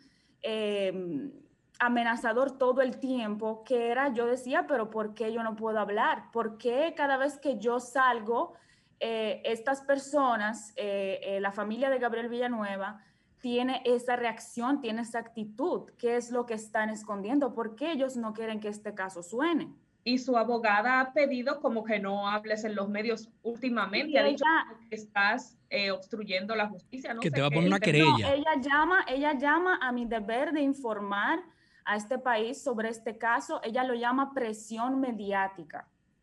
Como que mi intención es crear presión, pero mi intención es informar y mi intención es también defenderme, porque todos sabemos que aquí cuando un caso se calla, muchas cosas pasan por debajo. Y, y esas eh, amenazas, esas eh, manifestaciones que evidentemente vienen ¿no? de, de la parte que se puede considerar, eh, en este caso, amenazada a su vez por las declaraciones que hace, por haber ventilado en la opinión pública algo que nosotros consideramos sumamente necesario en sociedades como estas, en donde el silencio es muy peligroso, bajo, en base Creo al que silencio. El silencio. Así es, y se cometen muchísimas atrocidades. ¿Han, lo, han, ¿Han pensado o ustedes han ponderado y su equipo de abogados llevar estos casos también a la justicia y las pruebas que tienen de que están siendo amenazados, de que están siendo acosados en, por diversos medios? Yo eh, básicamente me vuelvo, me he vuelto el escudo de este caso. Yo desde un principio eh, he sido como los caballos que andan con los cartones ahí. Y mi meta siempre ha sido que Gabriel Villanueva sea juzgado y sea condenado. Eh, en cuanto a estos ataques, sí tengo pruebas, sí tengo eh, muchas, muchas, tengo un, un- un folder completo de, de todas las pruebas, de todo lo que me escribían y todo. Inclusive he ido a DICAT para denunciar estas cuentas que me, que me atacaban diariamente. Eh, pero también por otro lado, me he concentrado mucho en la justicia y en conseguir justicia para mi, para mi hermana, porque muchas veces estas mismas eh, cuestiones, estos, estos mismos ataques son, se pueden volver distracciones para desviarme. Sí, es así. Entonces, sí, entonces yo de un lado me encargo, pero del otro también mi meta e- es, eh, yo voy a ir contra, contra la corriente y contra lo que sea eh, para yo lograr justicia en este caso. ¿Qué es lo próximo? Eh, adelante, Ernesto. No, no, no, en, en ese sentido, y creo que va de ac- acorde a esa pregunta, ¿cuáles serán los próximos pasos de ustedes y si dentro de estos pasos se encuentran eh, nuevos elementos que se pudieran agregar y pudieran robustecer el expediente? Básicamente el 8 de diciembre eh, comienza nuevamente el juicio.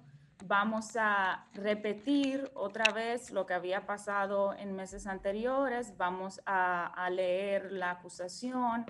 Eh, ya los testigos que testificaron van a tener que testificar nuevamente. Y todo básicamente es el mismo proceso, eh, es el mismo juicio que se va a comenzar eh, desde cero y hasta ahora seguimos en la misma posición. Básicamente no, no, ha, no ha habido nada nuevo en ese sentido, sino que lo nuevo es que hay que comenzar eh, desde cero el juicio de fondo.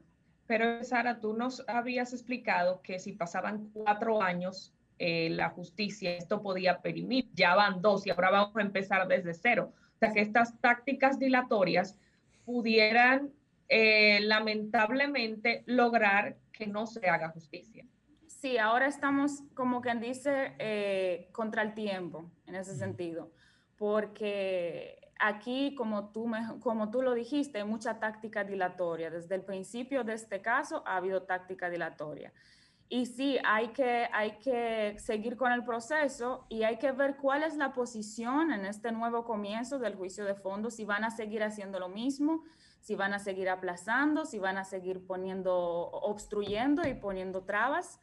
Eh, porque si eso esta vez pasa, pues desgraciadamente habrá que hacer un movimiento.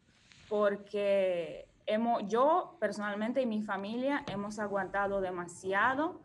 Eh, tenemos, como ya te dije, dos años aquí yendo a audiencia detrás de audiencia sin absolutamente ninguna falta.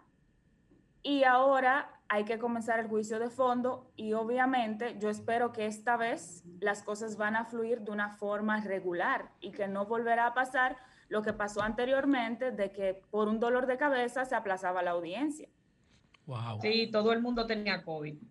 Tenían COVID, dolor Pero de no, pero no para sus otros casos, para el caso de, de Andrea. sí. Exactamente, no, para el caso de Andrea siempre pasaba algo. Yo te dije que una vez en plena, en plena audiencia eh, por parte de, de la defensa eh, comenzó la afirmación de que había un dolor de cabeza y pues bueno, aplazaron entonces por un dolor de cabeza. Entonces es siempre un, si no es Juan es Pedro, básicamente. Y eso, en eso, en eso nos hemos pasado estos dos años, ir, verle la cara y tener que verle la cara una y otra vez, una y otra vez. Entonces yo considero que ya a esta altura de juego las cosas tienen que fluir. César, agradecerte por eh, venir aquí a Sol de los Sábados de manera virtual. Vamos a estar atentos, como hemos estado durante estos dos años de este caso, y las puertas siempre estarán abiertas. Y eh, pues nada, esperar todos vigilantes al 8 de diciembre y dar un seguimiento activo para que se haga justicia por el caso de Andrea Celea. Muchísimas gracias por eh, haber participado con nosotros. De inmediato, pues, continuamos con el contenido del programa. El sol de los sábados, el sol de los sábados, el sol de los sábados, el sol de los sábados.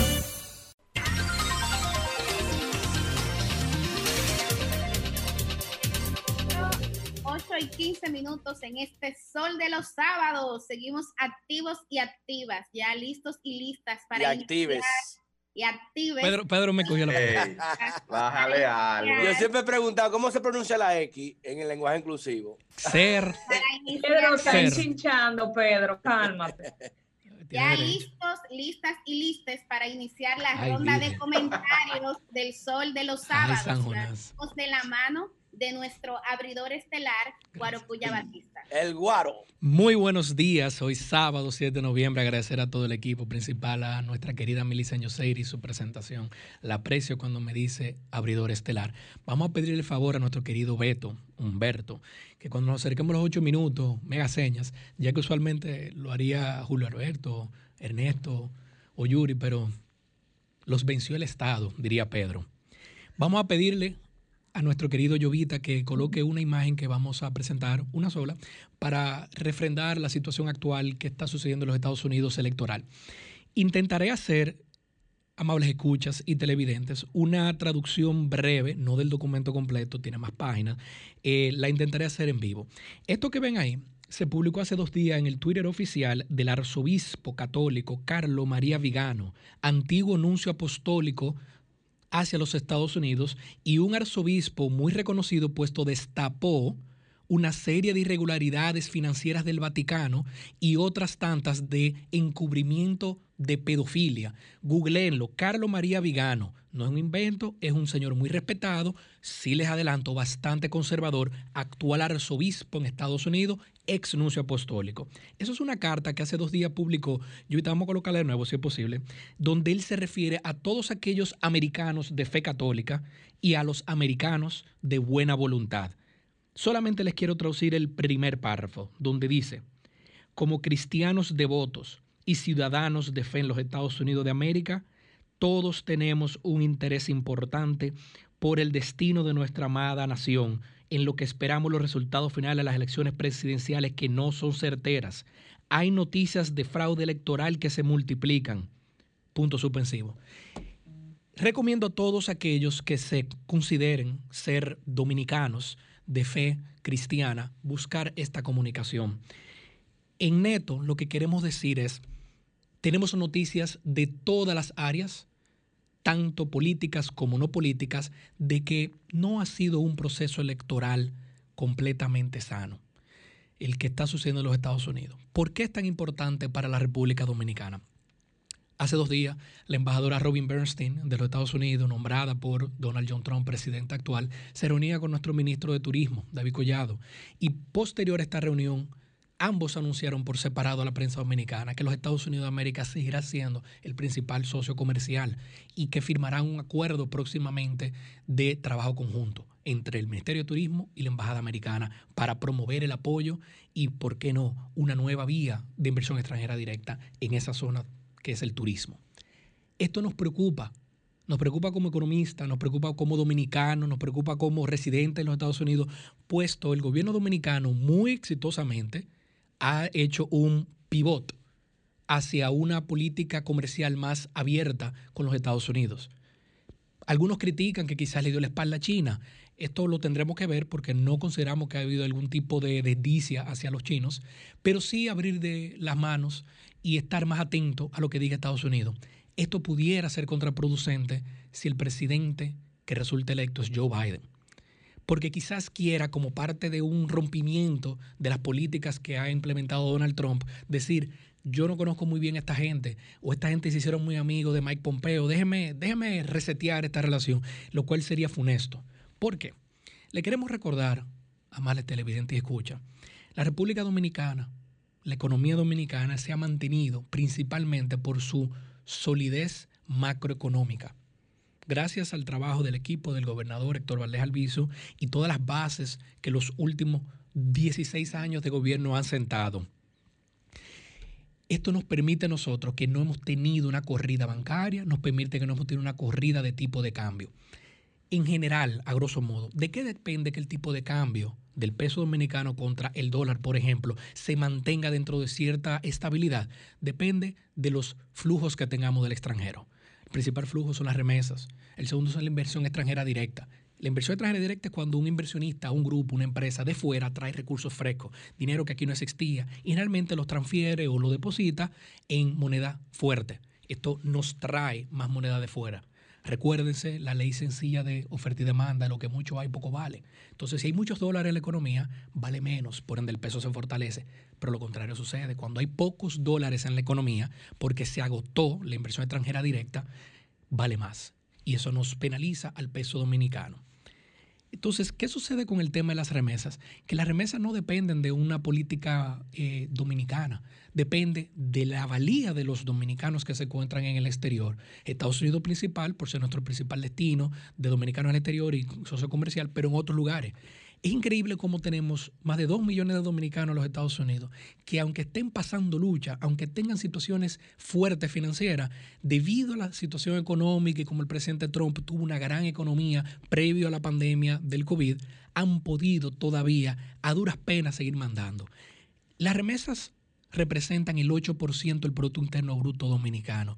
8%, eso es mucho dinero. Son más, al año pasado, 2019, 7.087 millones de dólares. En promedio son más de 600 millones de dólares por mes que entran de dominicanos que están en el exterior y que mandan sus 100 dólares, sus 200, sus 500, sus 50 para pagar una tarjeta, para pagar una factura de luz, para ayudar a una medicina.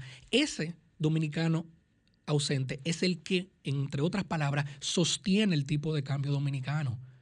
Acuérdense que la devaluación que hemos experimentado en los últimos 12 meses ha sido bastante alta comparativa con los últimos 10, manejada, gracias a Dios, pero ha sido bastante alta en comparación previo a que entrara la crisis. Y esto solamente se debe al dominicano en el exterior. Por consiguiente, debemos de cuidar esta cooperación económica y política que tiene la República Dominicana con los Estados Unidos.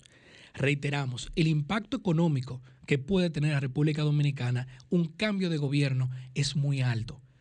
Es cierto, pudiera ser buena, pudiera ser buena, pero no lo sabemos. Lo que sí sabemos es lo que ya conocemos. Y la República Dominicana y su gran socio comercial Estados Unidos han estado sorteando este tema del COVID. Estados Unidos es nuestro principal socio, nuestro aliado, nuestro amigo, nuestro tío de alguna manera, veámoslo así. No por querer ser imperialista ni nada por el estilo. Es el hecho que ha recibido la mayor cantidad de dominicanos que tenemos fuera, los ha formado, los protege y los ayuda. Esos 1.200 dólares que mandaba Donald Trump le llegaron a todos esos dominicanos. Y esos dominicanos en su gran mayoría mandaron para acá. Entonces fue una transferencia no condicionada indirecta hacia el pueblo dominicano. Eso hay que cuidarlo con todas las enormes debilidades de carácter que tiene Donald John Trump. Lo único que pedimos, pueblo dominicano, en especial atención a los dominicanos en el exterior, es paciencia. Estamos en pleno 2020.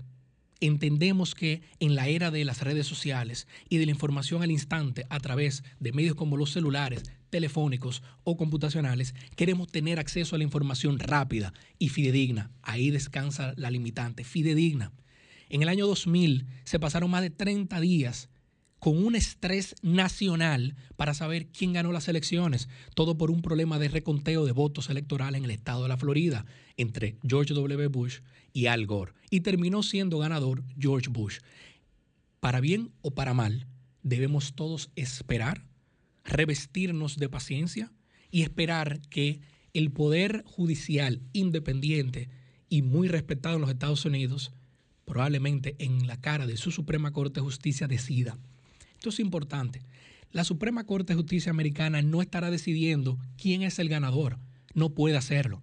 Lo que estará decidiendo es si las acusaciones fuertes de Donald John Trump tienen validez y asidero legal. Si Donald John Trump acusa que hay muchos votos ilegales, como a título personal he podido atestiguar uno o dos, que no son los, las decenas de miles que él está acusando, pero yo sí he podido atestiguar por lo menos en el estado donde tengo residencia, en el estado de Michigan, de personas de 120 años votando, padres de amigos míos que estudié con ellos, ya fallecidos que aparentemente votaron, cuando entras en la página de revisión estatal se ve. Si estos hechos ocurrieron, la Suprema Corte de Justicia puede dictaminar no contabilizar esos votos. Algo similar ocurrió. Con esto concluimos. ¿Cómo fue que George W. Bush llegó a ser presidente? El problema del reconteo en Florida duró tanto tiempo por los estándares distintos de conteo, el nivel de calidad distinto entre cada condado que en el mismo estado tenían y los problemas, la problemática de un conteo manual que se llevó una demanda del equipo de Bush contra el equipo de Gore hacia la Suprema Corte de Justicia por una violación constitucional constitucional al derecho de George W. Bush de ser presidente, dado que él tenía la mayoría previo a este reconteo. Óiganlo bien, la Suprema Corte determinó en el año 2000 que no se podía terminar el reconteo porque violaba los derechos constitucionales de George Bush y así resultó ser presidente. Entonces, revistámonos todo de paciencia, tengamos la cabeza fría y templada. Si Donald John Trump no ganó las elecciones, el primero que lo dirá acá será alguien como yo. Me consta que Pedro y otros diremos, presidente, usted es una persona que ha hecho mucho aporte económico, ya le toca retirarse. Pero que lo determinen las altas instancias dominicanos en el exterior. Paciencia, ganó Espaillat, buen tipo, pero no sabemos todavía quién ganó la presidencia. Cambio y fuera, Humberto.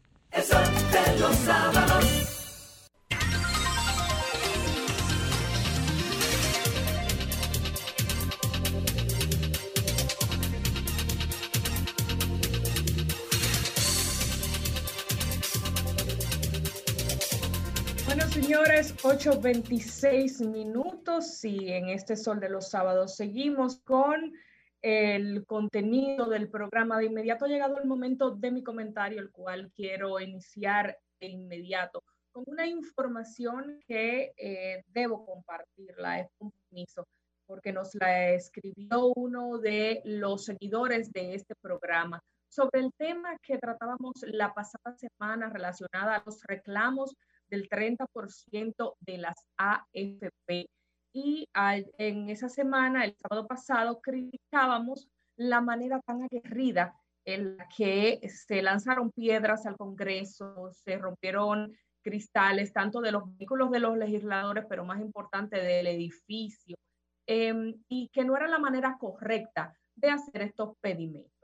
Y eh, allí el señor Juan Francisco Lora Martínez, seguidor de este espacio, eh, nos escribía que entendía de manera muy indignado que no era correcto tal vez hacer los reclamos de ese modo, pero que hay personas como él que se encuentran desesperados. Y quiero destacar la realidad de muchos dominicanos que como Juan Francisco Lora Martínez están eh, viviendo en este momento. Él decía que fue despedido el 17 de marzo, eh, trabajaba en un hotel en Bávaro, tiene cuatro hijos, su esposa tiene una condición de salud que no le permite trabajar y además él tiene que hacerse cargo de sus padres y que eh, es algo sumamente complicado porque dígame usted, desde marzo hasta la fecha, ya estamos en noviembre eso no hay manera de resistirlo para el que tiene algún recurso ahorrado. Imagínese la mayoría del dominicano eh, de condiciones de escasez de recursos económicos. Entonces, por esto yo quería pedir permiso para destacar su historia aquí, para ver si hay alguna forma de que esto pueda llegar al oído de las autoridades no necesariamente estamos diciendo que estamos de acuerdo con que se entregue el dinero de las AFP, porque ya ese es otro asunto, pero de que algo hay que hacer para auxiliar a estos dominicanos, a estos ciudadanos que están en una situación de dificultad, pues hay que buscar alguna alternativa, de darles una mano amiga, de abrir también la economía un poco más con las precauciones del lugar ya en otras naciones han estado dando otros pasos. La situación de, de encierro no puede ser permanente. Vamos a convivir mucho tiempo con este virus. Él va a estar con nosotros, acompañándonos en nuestro diario, diario vivir. Entonces, hay que buscar ese equilibrio entre la vida, entre económicamente poder sostenernos y que los demás eh, no sufran tanto, que los demás que no tienen una condición privilegiada, que no tienen un trabajo estable, que fueron despedidos de sus posiciones, puedan tener alguna opción para sobrevivir, porque ahora mismo no pueden poner un negocio informal por la pandemia. El toque de queda también afecta mucho la actividad económica y es una situación de extrema dificultad. El segundo tema que, quiero tratar es relacionado a la energía eléctrica y el año escolar. Muchos son los problemas que va a afrontar y que afrontará eh, este año escolar o que está afrontando más bien este año escolar por las situaciones que hay en la República Dominicana de antaño. Y eh, pues muchos ciudadanos se han quejado, los medios lo han retratado en sus notas de prensa de las vicisitudes que eh, viven las personas de escasos recursos, en especial cuando, imagínate, imagínese, se va la luz al momento de usted tomar clases a través de los canales de televisión, emisoras de radio, eh, y por supuesto del Internet. Se firmó un acuerdo con las diversas instituciones del sector eléctrico, las EDES, la EGEIT, la ETED y la WERS, para lograr eh, mejorar este tema. Y eh, esto es importante porque sabemos que los apagones no van a dejar de existir en nuestro país, por más que se hable muchos temas, falta muchos tramos por recorrer tema muy amplio y muy denso. Yo que fui periodista de la fuente económica, que la cubrí por unos años, sé que eh, ese debate es el de nunca acabar y no nos alcanzaría programa para dilucidarlo aquí. Pero sí, la parte que se puede controlar es importante que las EDES y todos los organismos eléctricos la cumplan eficientemente para que el año escolar pueda eh, tener algún tipo de salida. No va a ser perfecta, sabemos que van a continuar los apagones, pero hay que buscar la manera. Ellos allí se comprometieron a que se reajusten las horas de las interrupciones programadas.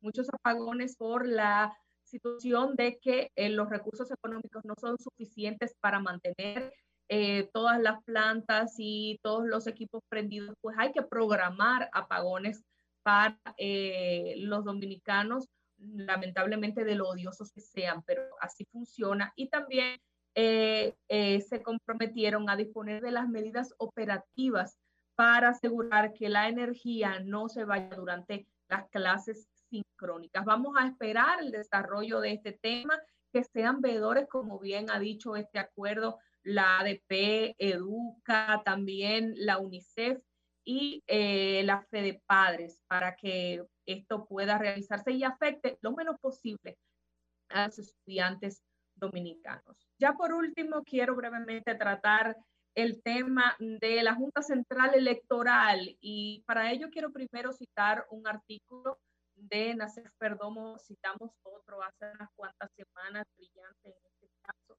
el abogado escribe una pieza que se llama Independientes y apartidistas, muy en relación con lo que nuestro invitado más temprano, el abogado Miguel Valerio, expresaba al final de su intervención.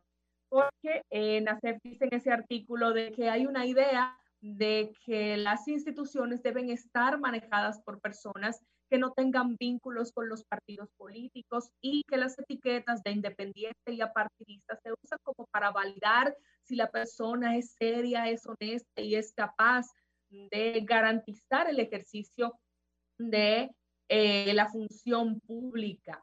Eh, allí él señala que estos términos son engañosos porque en lugar de reflejar la realidad, la encubren porque estos vínculos sí existen. Lo que pasa es que para los famosos independientes los vínculos no son públicos y regularmente crean lazos más fuertes de los que sí se muestran con alguna preferencia determinada.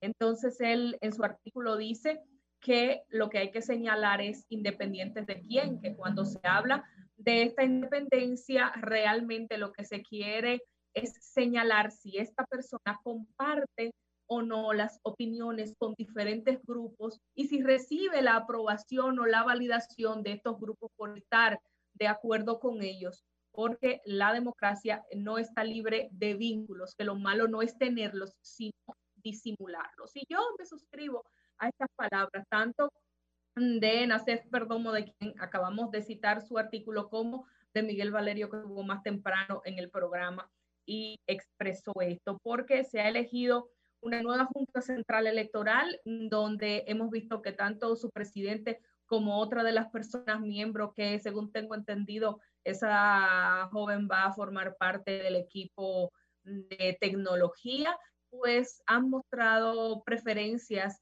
algunas claras y otras no tan claras con algunas actividades y grupos políticos.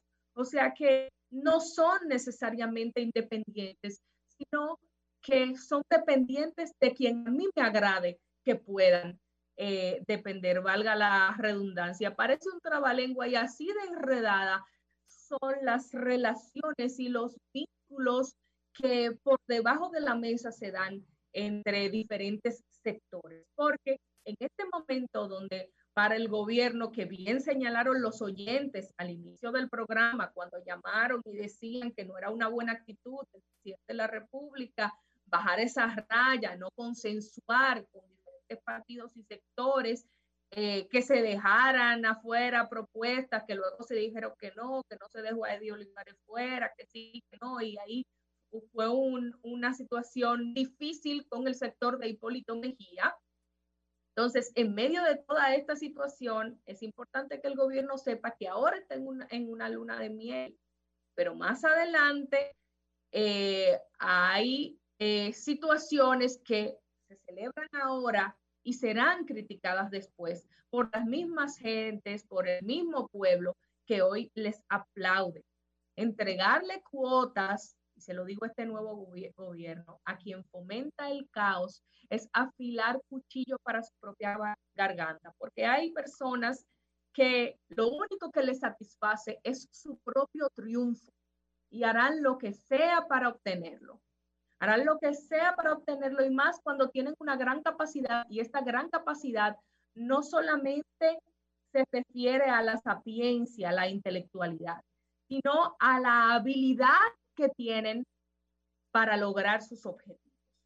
Entonces, cuidado, cuidado con las decisiones que tomamos creyendo que benefician a la mayoría o que nos benefician a nosotros y que luego puede ser un arma de doble filo, porque el que me habla de independientes, así como lo dice ese artículo, yo pregunto, ¿independientes de quién? De los.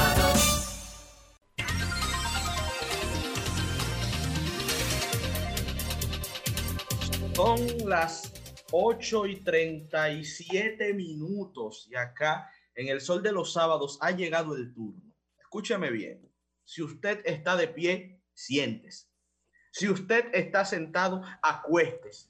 Porque ahora el cuarto bate, Pedro Manuel Casal, nos va a contar qué es lo que está pasando en las elecciones de los Estados Unidos de América. The Influencer, mi hermano y amigo, adelante, Pedro Manuel Casal. Maga.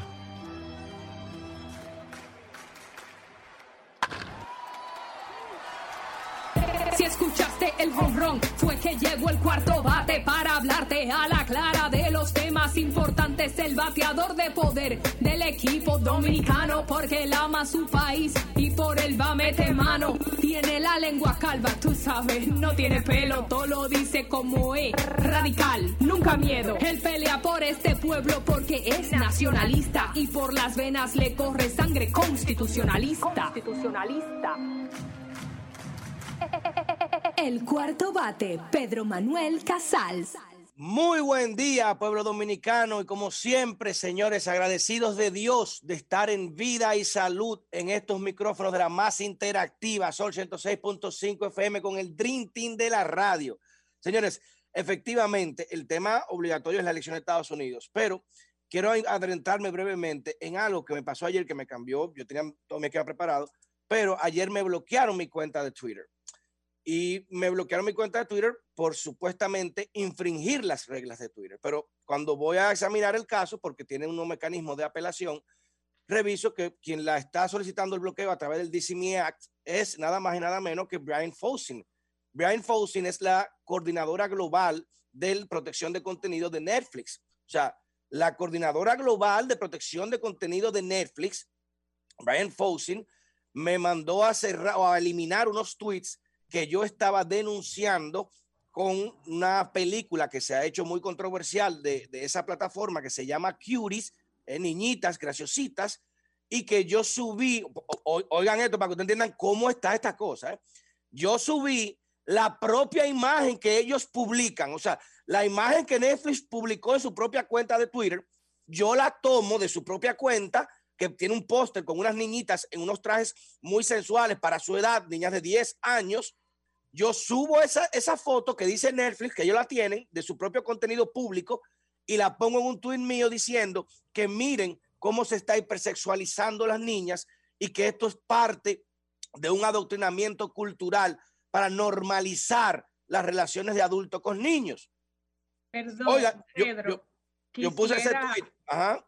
hacer una aclaración aquí en este momento. Hace unos sábados habíamos dicho en comentario hablando de este tema que esta película buscaba eh, más bien mostrar esta realidad y denunciarla. Sin embargo, eso fue lo que ellos expresaron de manera textual. Cuando vimos realmente la promo y varios reviews de lo que realmente trata la película, entendemos que es totalmente innecesario Exacto. sexualizar y mostrar a las niñas de ese modo para denunciar esta realidad. Exacta, precisamente esa fue la crítica, porque la excusa, qué bueno que lo explican, la excusa de la película era precisamente eh, de que se iba a denunciar que las niñas bien punto esto, pero para tú denunciar eh, que, que están matando gente, yo no tengo que matar gente, ni presentar el tipo con la cabeza cortada. Para yo denunciar que los carteles son asesinos y que ahí son terribles, yo no tengo como un tigre con una sierra cortándole el cuello, ¿entiendes? Aunque sea crudo el mensaje. Pues como yo hago esta denuncia en mi Twitter, esta señora que como reitero, incluso me hace una, una dirección legal porque me citan legalmente. Y yo, cuando veo que es por esto, pues yo pensé que había sido por otra cosa, de derecho de autor, pero yo soy abogado, yo nunca voy a utilizar un material sin una autorización, pero cuando tú publicas un material que ya está sindicado en una red social pública y tu red es abierta, ese material es público. Pues yo inmediatamente hago, eh, consulté a un abogado en Estados Unidos, un amigo, hicimos un claim y efectivamente ya me reactivaron mi cuenta y me permitieron el material. Pero ¿qué es lo que quiero dejar dicho con esto? Y van a ver la notificación en la imagen, cómo me mandaron el- el- la, la citación de la- del bloqueo. ¿Qué es lo que quiero dejar dicho con esto? De que miren cómo Twitter, sin siquiera revisar el caso, sin siquiera verificar la- el reclamo que hace esa compañía, que solo por ser Netflix, que solo por ser una multinacional, que con todos los, los millones del mundo y por tener el peso social, porque recordemos, Netflix, la gente no sabe eso. ¿Quién es el principal accionista de Netflix ahora mismo? Uno de los principales accionistas. Barack Obama, señores. Barack Obama es uno de los principales accionistas de Netflix, la gente no sabe eso. es Y su poder. esposa Michelle, los dos, Y están su en la esposa junta. Michelle, correctamente. Eso es un poder, Netflix. ¿eh? Entonces, lo que yo quiero decir con esto, miren qué fácil se ha convertido la mordaza ideológica de quien no concuerda o no está de acuerdo con un mensaje. Yo puedo mandar a cerrarte una cuenta, quitarte un contenido, y si hubiera sido otro pendejo, si otra gente que quizás no tiene un conocimiento legal, dice, ay, no, no, déjame borrarlo porque, ay, eso está mal, me van a bloquear, ay, Dios mío. Oiga, y ahí mismo te censuran sin tener la razón. Entonces, como Twitter hace un reclamo para tumbar una cuenta que está denunciando una situación de normalización de pedofilia, pero entonces a mí me cierran la cuenta y a la imagen y a los videos que tienen ellos se lo dejan arriba. Ustedes están viendo el mundo que estamos viviendo ideológicamente. O sea, son policías de la verdad. Y si tú no te adaptas a esa verdad, te elimino, te bloqueo. Oye, poner a una directora de global, oigan esto, una directora global de contenido, de que mandar un reclamo por un tuit de un dominicanito come coco. ¿Usted está entendiendo hasta dónde está llegando el tema de la censura y del control absoluto de la narrativa? Escúcheme, que, es que tengo el niño aquí en la casa, del control absoluto de la narrativa.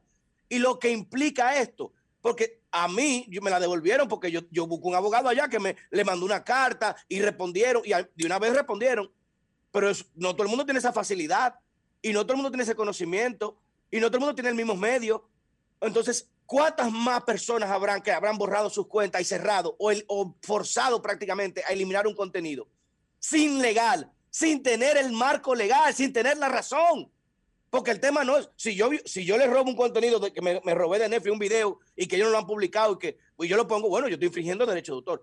Pero yo estoy tomándolo de su propia cuenta y Netflix ni siquiera se dignó a verificarlo. O sea, Twitter ni siquiera dijo, vamos a ver este reclamo de Netflix. Bueno, ah, pero mira, es, porque es- esa foto de ustedes, yo no puedo cerrarle la cuenta porque esa foto te la publicaron en mi propia red.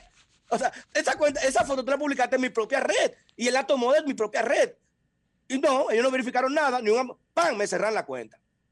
Entonces, al punto que vamos a llegar y que estamos llegando es de que si tú no caminas en el mismo trayecto de todas las ovejas, si tú te desvías de la manada, si tú te mueves porque no quieres caminar por ese trayecto, pues entonces simplemente tú estás excastado de la, de la manada, tú estás eliminado de la manada y te eliminamos tu influencia, te eliminamos todo sin ni siquiera darte una oportunidad o sin siquiera revisar tu caso. Porque lo que yo no estoy entendiendo es si esas industrias, y por eso el presidente Donald Trump ha luchado con esta censura. Señores, al presidente de los Estados Unidos le censuran tweets y le eliminan tweets. Y por eso ha tenido que luchar que gracias a eso y la cita que le hicieron a la Comisión del Senado a Jack Dorsey, tuvieron que eliminar, eh, reponer los tweets y ahora ponerle una advertencia, le ponen una advertencia al New York Post, a un medio, señores, nunca antes visto en la historia, a un periódico de más de 100 años, le cerraron una cuenta por un, porque publicaron una información de ellos, de su autoría, de su investigación personal como periódico. Sin justificación. Sí, no, tuvieron que volver a ponerlo porque el post demandó y tuvieron que volver a ponerlo. Y le pagaron una demanda de casi 20 millones de dólares. Pero el punto no es ese, porque que no es que te respondan. El punto es de que hay un control total de la narrativa. Y cuando hay un control de la narrativa que tiene desde los medios, desde los eh, expertos o supuestos expertos, desde las encuestas, desde los programas, desde ahora hasta las redes sociales.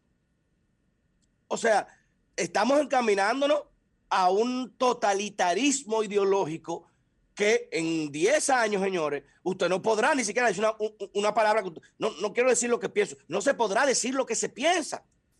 Tú tendrás que pensar uniformemente. Y el que no piense uniforme está, tiene prohibido pensar o expresarse. Y eso es lo que está en juego en, en el mundo. ¿eh? Está en juego en el mundo de que tú decirle ¿eh? a un hombre que es hombre y se pone una falda, dice que es mujer, tú decirle hombre, tú estás mal, te borran el tuit porque tú estás mal, porque si él se cree mujer, en la realidad de él. Ese es el mundo que lo estamos encaminando. Parte de esta agresividad ideológica también. Miren, ayer se anunció de que, y lo había comentado en este programa, que James Bond, el icónico personaje de Ian Fleming, inspirado, muchas personas dicen, en la característica y majestuosa vida de Porfirio Rubirosa, por su galantería, por su tema de trago, por su tema de fiesta, por su tema de, de- de agente. Va a ser mujer, una mujer negra. Una, James Bond va a ser Juanita Bond. Juanita Bond ahora, una mujer negra. Y me imagino que tendrá sexo con todos los villanos también. Pedro, Me, Pedro. me imagino que Money Penny, el asistente de Bond, será ahora un hombre trans. Tendrá que ser un hombre trans, porque eso es la inclusividad ahora. ¿Por qué, ¿Por qué cambiar el arte? ¿Usted se imagina que en el Louvre amanezca la, la Mona Lisa pintada de, de- de hombre y diga, no, mira, este es el mono liso ahora? Porque sí, porque hay que ser inclusivo, entonces esta obra de arte vamos a cambiarla para que sea el mono liso. Le pongan voz. Pero por Dios, y no se pueden, no, no tienen creatividad para inventar miles de personajes nuevos. Porque hay que destruir un ícono de un personaje que tiene una autoría intelectual, una crea producto del intelecto humano. Usted, pero, pero eso en las taquillas, eso va a dar, eso va a dar la evidencia de cómo se va a manejar, porque la gente no compra eso. Tantos personajes mujeres buenos que hay. Lara Croft, para mí de la mejor, y la última película con la australiana, excelente muchacha, me encantó. ¿Por qué no se le da continuidad a esos personajes? Agente Salt con Angelina Jolie, también muy buena película y tiene un, una potencial para tú poder incrementarle la historia. ¿Por qué no hacer ese personaje? La Femeniquita, el icónico personaje de Agente Secreto Mujer. ¿Por qué no hacen una película de ella? No, es que no, el target es destruir a Bond. Porque Bond, ¿qué? El mujeriego, el agente super cool, es un modelo de hombre, es el modelo de la masculinidad tóxica. James Bond es el modelo de la masculinidad tóxica que hoy se pretende destruir, desconstruir. Y para eso tengo que hacerlo ideológicamente, desde la pantalla, desde el programa, para que los niños no vean Bond, para que vean una Bonda, a Juana Bonda. Y, y- lo que nos estamos, y si tú dices o te quejas de eso, ah, no, tú eres racista, xenófobo, eh, homofóbico, todo toda la cosa que hay por el mundo. Entonces, yo espero, y parte del esquema, miren la diferencia, ya entrando al- terminar el comentario, de cómo en Estados Unidos, señores, los brazos de armados del Partido Demócrata, Antifa y Black Lives Matter, tienen casi seis meses ese país en saqueo, violencia, todo en pro- supuesta protesta. Y miren ahora con lo que está pasando, si los seguidores de Trump han salido a matar gente o han salido a saquear y robar. Y lo que están saliendo, ¿saben qué hacen? Busquen el video en Michigan, se reúnen a dar rodillas, a estar rezando en los juntas electorales. Y muchos de ellos burlándose. Muchos, mira estos pendejos de que rezando, de que... Sí, eh, muchos de ellos burlándose. Y fíjense, y lo que va a suceder cuando la Suprema Corte dice, que ya el presidente lo dijo ayer, que estas elecciones, por la complejidad, por las irregularidades y por los temas que se están manifestando, tendrán que ser decididas por la Suprema Corte de Justicia. Pero se lo advierto, si ese fallo favorece al presidente Trump, prepárense a ver ese país arder, porque van a salir a quemar ese país. Van a salir a quemar ese país. Y ahí usted se da cuenta la intolerancia de un lado ¿eh? y lo del otro. Si fueran en otro contexto, los seguidores de Trump que dicen que son unos locos asesinos, hace rato hubieran estado saliendo a matar, a, protestar, a quemar. No lo han hecho. Pero si gana Trump en la Suprema, tú verás cómo va a ser la otra moneda. Cambio y fuera. El sol de los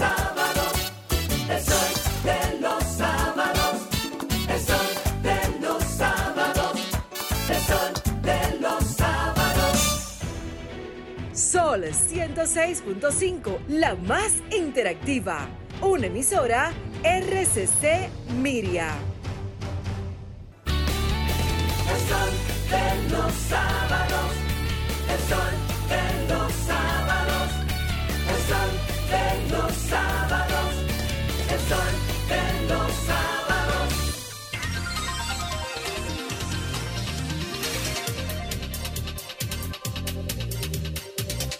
Las 8 y 54 minutos. Continuamos con la ronda de comentarios en el sol de los sábados. Y ahora le toca el turno a la embajadora. Pero insisto, insisto, no la embajadora de intereses acomodados que va muchas veces en contra de los intereses de la mayoría. No, no, no, no, no, no, no. Embajadora de un criterio que hasta el momento, y lo digo con responsabilidad, ha estado siempre de los mejores intereses del pueblo dominicano. The Ambassador of the People, la embajadora del pueblo. Aquí nuestra querida amiga Millicent Uribe.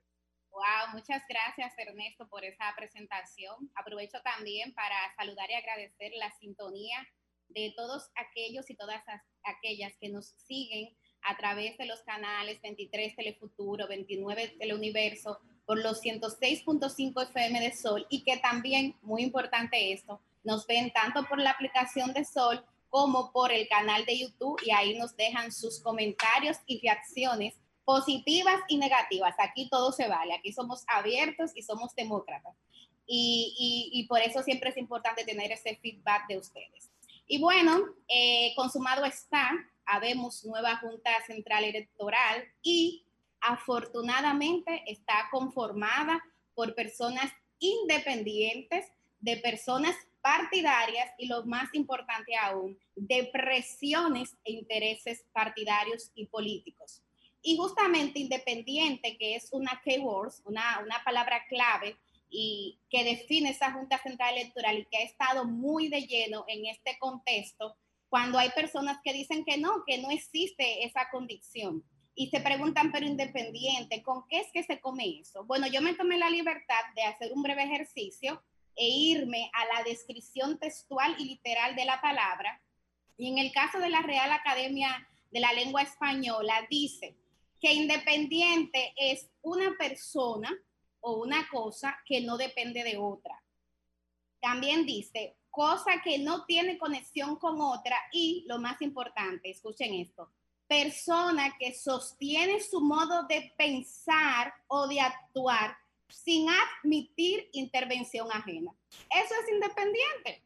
Entonces, aquí, eh, señores y señoras, hay un grupo que se ha dedicado a decir que no, que eso no existe, que no es posible que haya personas como esas. Y yo quiero decir hoy aquí en Sol de los Sábados que sí, y que los ejemplos sobran. Y un ejemplo es justamente el magistrado Román Jaques Liranzo, que actualmente es presidente del Tribunal Superior Electoral y que prontamente ya estará formalmente presidiendo la Junta Central Electoral. Román Jaques tiene una independencia aprobada. ¿Y por qué lo decimos? Bueno, porque en momentos cuando un partido político lo controlaba todo, tenía todo el poder, ahí no había consenso, ahí era un partido con todo el poder, entonces dirigentes y funcionarios de ese partido, según relata una crónica que en ese momento eh, leíamos del listín diario y que hoy parte de esos aconteceres también lo reseña el periódico hoy, tanto en su editorial como en la columna del periodista Claudio Acosta, señalan que el magistrado Román fue perseguido, fue acosado y fue hasta amenazado de un juicio político porque el tribunal que preside tomó una decisión que no le gustó al partido de turno ni le gustó al principal partido aliado.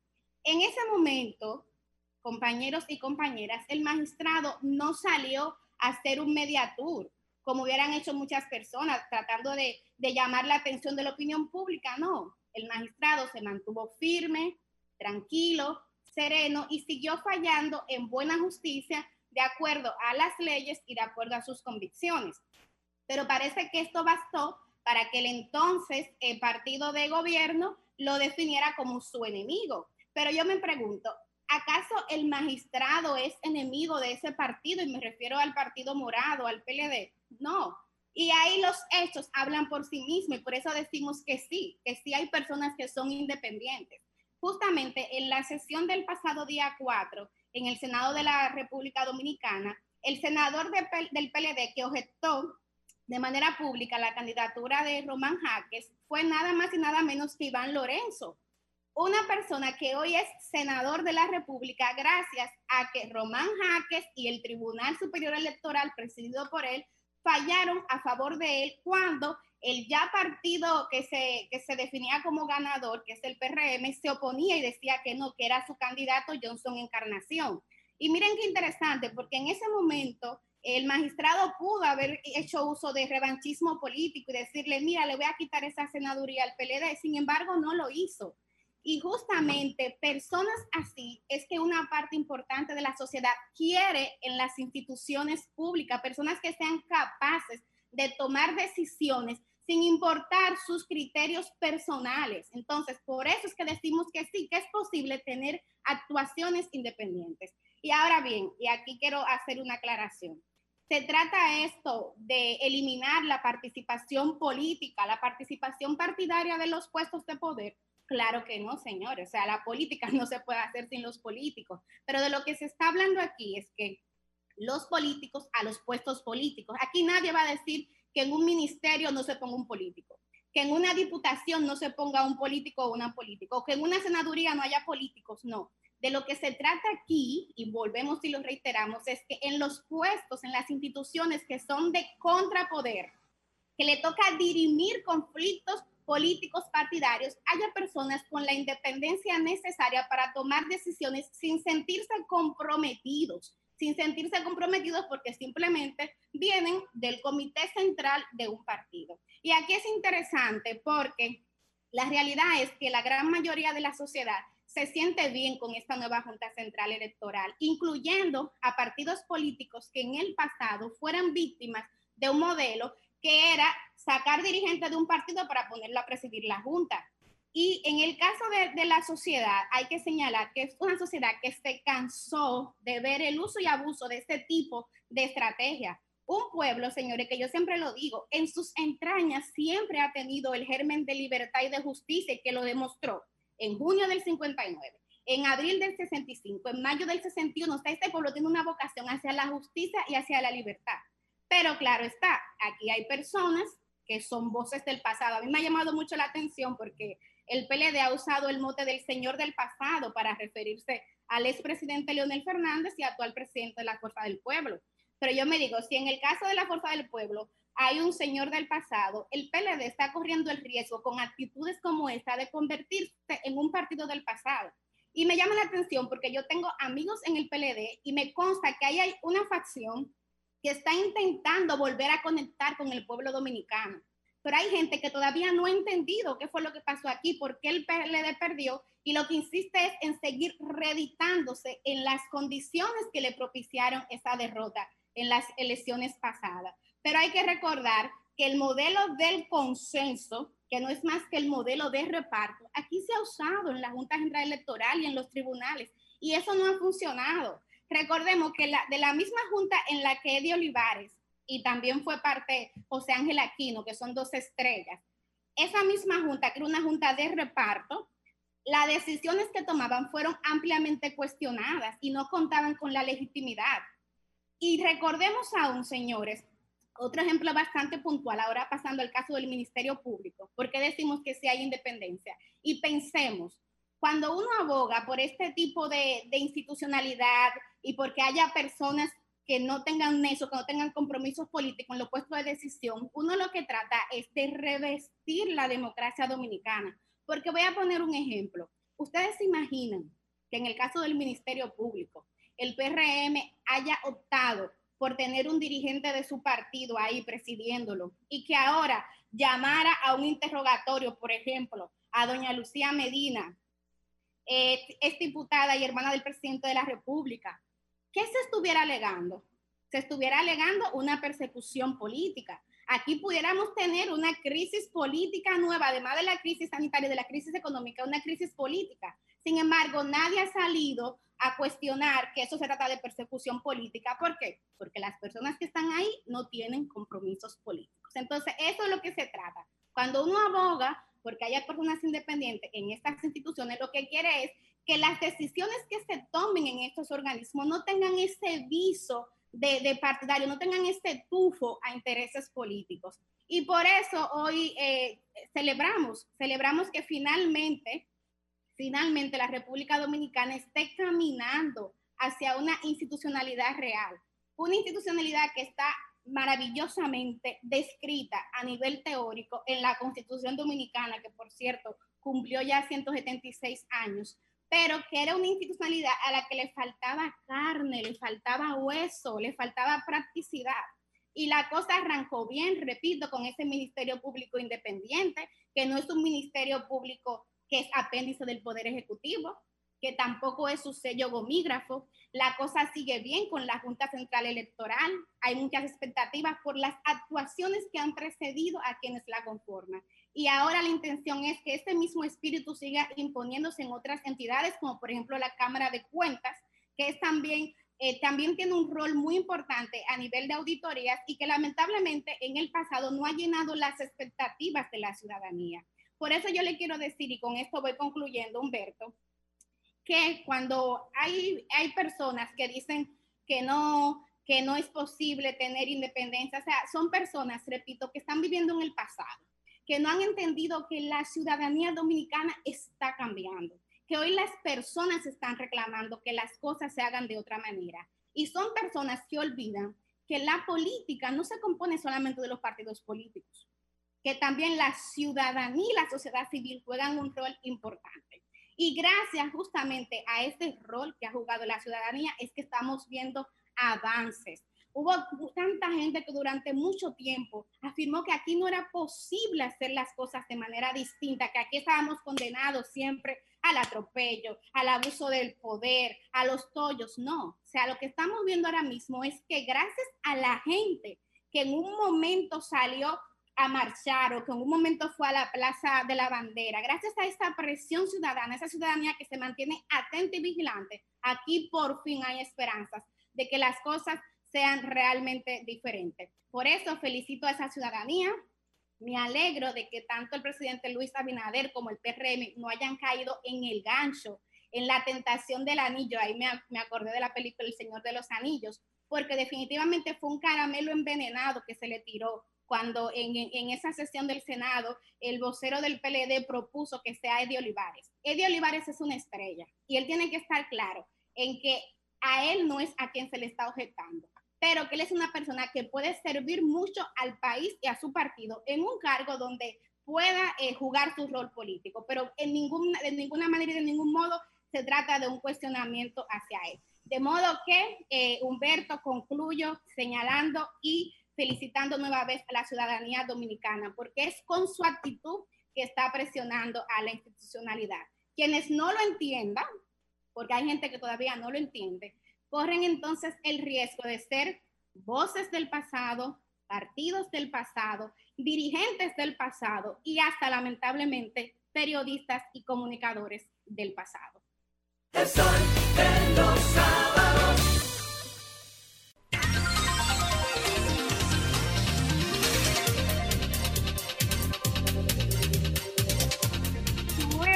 7 minutos de la mañana, seguimos en este sol de los sábados. Ahora ha llegado el turno de escuchar al maestro de este Dream Team de la radio. Nos referimos a nuestro compañero Ernesto Jiménez.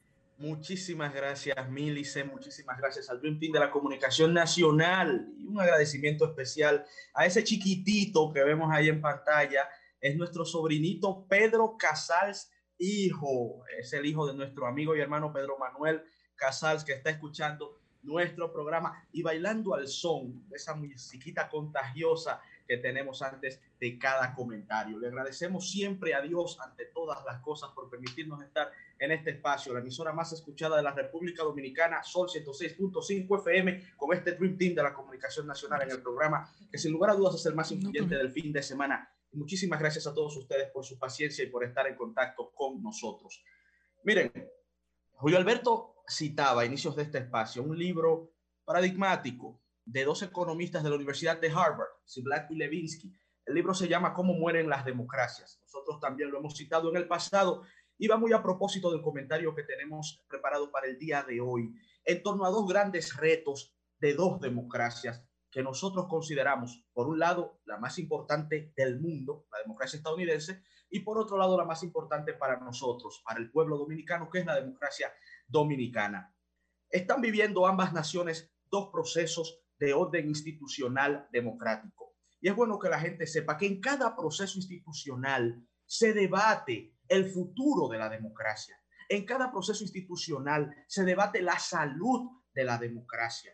No en vano decía el presidente estadounidense Ronald Reagan, republicano por cierto, que no está más allá de una generación el peligro de perder la democracia. La democracia hay que lucharla día a día, sobre todo en procesos de orden institucional. Y en Estados Unidos están viviendo el conteo de los votos de sus elecciones presidenciales y congresuales. Y en República Dominicana acabamos de elegir mediante el método democrático institucional por el Senado de la República una nueva Junta Central Electoral. Y en ambos casos hay grandes retos de restaurar el papel de las instituciones y la salud democrática del Estado.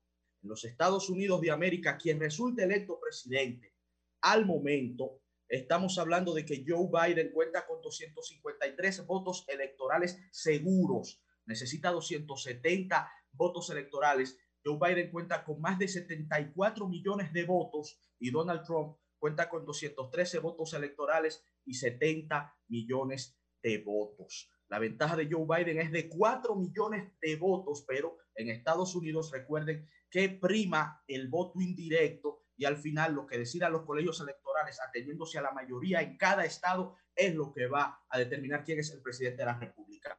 Todo parece indicar que Joe Biden será el ganador de las elecciones de los Estados Unidos de América. Y tanto él como si resultase serlo Donald Trump, aún se está contando votos en Estados Unidos, tienen el enorme desafío de restaurar la confianza, de reunificar al pueblo estadounidense, una nación fracturada que tiene décadas ya cosechando el germen de una atomización en donde los hermanos se ven como enemigos, en donde los que iban a votar demócrata en una encuesta que citábamos a inicio de este programa de Pew Research decían el 92% de los que iban a votar por los demócratas decían que si ganaba Donald Trump del Partido Republicano, entonces iba a perecer la democracia estadounidense. Pero resulta que el 86% de los que decían que iban a votar por el Partido eh, republicanos decían que si gana Joe Biden del Partido Demócrata, iba a convertir a los Estados Unidos en una nación socialista. Fíjense ambos extremos, ambos ridículos y absurdos, porque los contrapesos institucionales de la nación que tiene la democracia más antigua del mundo, la nación que inventó la democracia representativa, que nunca ha tenido un dictador, que nunca ha abortado un proceso de elección, esa nación tiene contrapesos institucionales que evitarían cualquier derrotero similar. Pero esto no quiere decir que la democracia estadounidense no se esté deteriorando, porque así ha sido.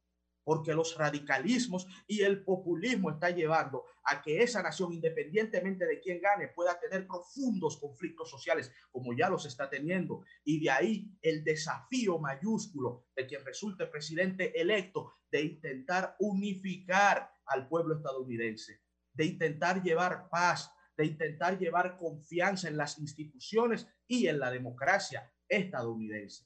La verdad es que le deseamos lo mejor a ese pueblo y esperamos que salgan en paz de estas elecciones como siempre lo han hecho y que el resultado pueda permitir que las autoridades electas, luego de que asuman el cargo a partir de enero del próximo año, puedan restaurar muchos aspectos institucionales que se han deteriorado en ese gigante del norte.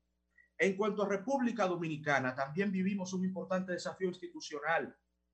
La Junta Central Electoral pasada cayó en un grado de descrédito lamentable y que hemos analizado en este programa por sucesos que todos conocemos, viniendo desde aquellas finales de octubre del año 2019, pasando por el primer aborto en pleno de un proceso electoral en curso de febrero del año 2020 y terminando con su sustitución prácticamente por aclamación popular. Pero ¿qué pedía la ciudadanía en este desafío que tiene la nueva Junta de restaurar la confianza y la institucionalidad? ¿Qué pedía la mayoría de los ciudadanos y ciudadanas de la República Dominicana? Una Junta Central apartidista. Ese era el sentir popular. Y aunque a mí no me gusta caer en el discurso del independiente, en un sentido filosófico independiente, solo Dios, nosotros sí creemos en la objetividad, en la responsabilidad y en la profesionalidad. Lo hemos dicho aquí desde el, ámbito de la comunicación social. A un comunicador debemos exigirle objetividad, porque dependencia, ya sea de intereses o hasta de un criterio particular, no lo tiene prácticamente nadie. Dios sobre esta existencia en los que creemos en él. Entonces, la objetividad sí es alcanzable. O sea, que no importa mi preferencia, yo haga un análisis profesional y apegado a la verdad. Eso es posible y así también se debe caminar en las instituciones. Y cuando hacemos el análisis hace cerca de dos meses sobre qué debe primar en esta elección de la Junta Central Electoral, nosotros hablábamos de tres renglones fundamentales. En primer lugar, el respeto a la Constitución y a las leyes. Y yo les pregunto a ustedes, ¿no se eligió esta nueva Junta acorde a las leyes? ¿Quién en su sano juicio puede decirle a este país que no se respetó la constitución y las leyes de la República en esa escogencia de los miembros titulares y los miembros suplentes de la Junta Central Electoral? Claro que se respetaron las leyes, pero teníamos un segundo elemento, profesionalidad, prestancia social, experiencia y capacidad. Alguien en su sano juicio en este país puede cuestionar la experiencia y la cualificación de Román Jaques, presidente del Tribunal Superior Electoral y ahora presidente electo de la Junta Central Electoral. ¿Alguien puede en su sano juicio cuestionarle en ese sentido? Por amor a Cristo. Y quienes le objetaron, muy bien explicaba Milicen Uribe, tenían otras razones de índole política, porque decisiones anteriores de Román Jaques con apego a la ley les perjudicó. Y como ellos eran los dioses supremos del Olimpo, hasta le visitaron a su vivienda para amenazarle, hasta le despojaron de su escolta de manera abusiva para coactar su independencia, que en ese sentido sí la demostró. Y ahí sí yo estaría en ese acto en particular de justicia en donde Román Jaques tomó decisiones desde el Tribunal Superior Electoral, ahí yo estaría de acuerdo con la definición que dio Milicen Uribe acorde a la Real Academia de la Lengua en materia de independencia. Pero el hombre ha sido objetivo y es un gran profesional al cual aprovechamos para felicitar y reiteramos el gran reto que tiene Román Jaques, el reto que tiene Román Jaques de devolverle la confianza en la Junta Central Electoral. Y el tercer renglón, y con esto vamos finalizando, que analizábamos sobre la necesidad que debía primar a la hora de escoger la Junta Central Electoral era el consenso. Pero escúchese bien lo siguiente, en filosofía política, el consenso no es sinónimo de unanimidad. La unanimidad es un factor que les digo donde usted la, la obtiene, sin lugar a dudas, en un régimen totalitario, en un régimen autoritario. Ahí hay unanimidad. El dictador impone y todos tienen que decir sí, señor, y nadie se puede negar. Entonces, la unanimidad en democracia es prácticamente imposible y es un oxímoron con los valores democráticos que pregonan el mayor nivel de consenso posible otorgado por la mayoría, dígase en una elección, como en una negociación en un organismo, una institución del Estado. El Senado de la República escuchó el consenso social. ¿Y cuál era el principal elemento del consenso social? Que aquí lo vimos entrevistando a miembros de participación ciudadana. Entrevistamos miembros de sociedad civil. Entrevistamos a, inclusive aspirantes a la Junta Central Electoral entrevistamos miembros de iglesias, entrevistamos actores políticos y todos, o prácticamente todos, repito, consenso no es unanimidad, prácticamente todos coincidían en que debía ser apartidista, una junta desligada de intereses partidarios y eso es lo que se le ha otorgado a la sociedad.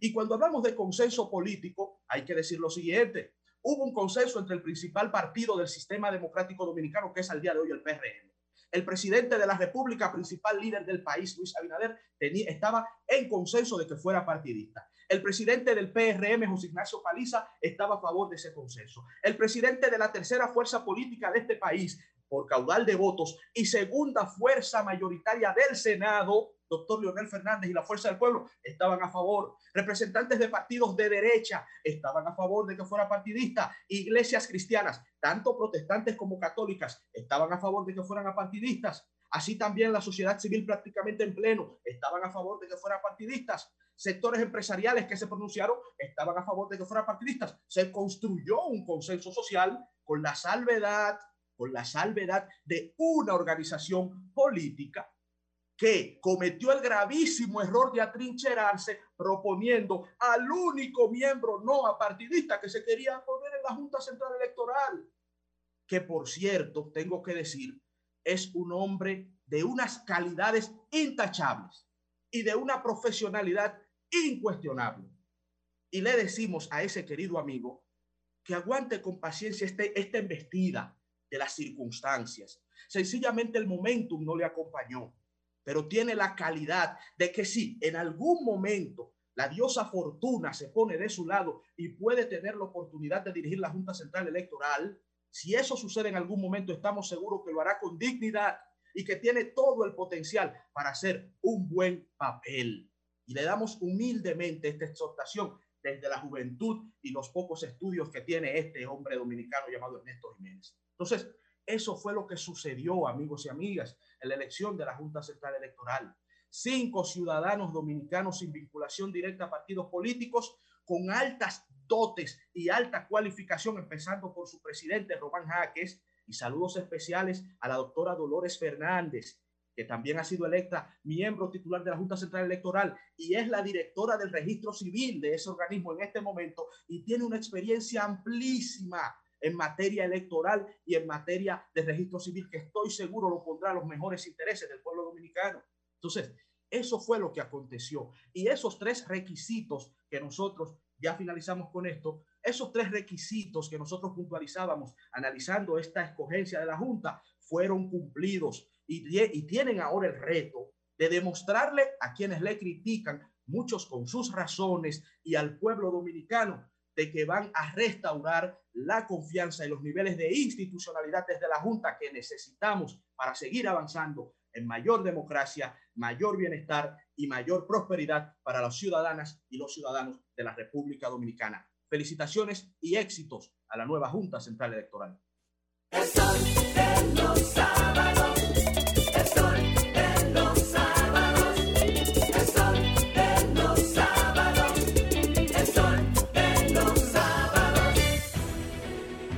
Sol 106.5, la más interactiva. Una emisora RCC Miria. Sol de los sábados,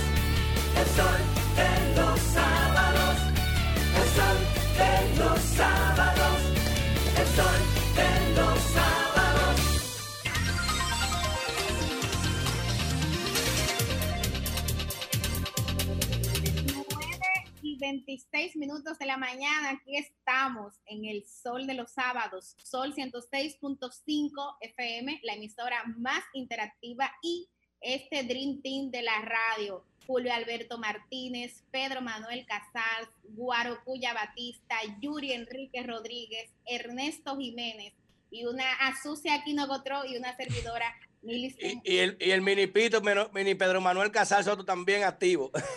Aquí temprano. Pedro tercero.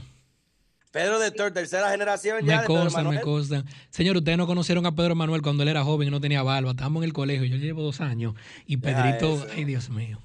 Y bueno, parte de lo que hemos venido haciendo este sábado es cumpliendo nuestro rol informativo y actual y dar seguimiento a la contienda electoral en Estados Unidos. Y por eso Guarocuya nos va a confirmar cuando ya tengamos en línea a nuestro próximo invitado, que es el politólogo Ricardo Pérez Fernández. Ya lo tenemos en línea, mi querida Millicent. Excelente. Adelante. Ricardo Pérez Fernández, ¿nos escucha? Sí, buenos días, ¿cómo están? Gracias, bien. Activos. Qué bueno, qué bueno. Ay, por ahí anda mi amigo Pedro Manuel Casal. Él Pero ese que está aquí, ese que le está respondiendo, papá. Qué, qué placer y qué honor. Para mí, hermano, para mí. Apreciado Ricardo, dado tu trabajo y tu conocimiento internacional, eh, ¿quién tú entiendes que dirigirá los nuevos rumbos de Estados Unidos? Eh, ¿Cómo tú ves esa situación electoral entre Joe Biden de Delaware y Donald John Trump, otro de Nueva York y ahora de Florida? La parte electoral está prácticamente definida.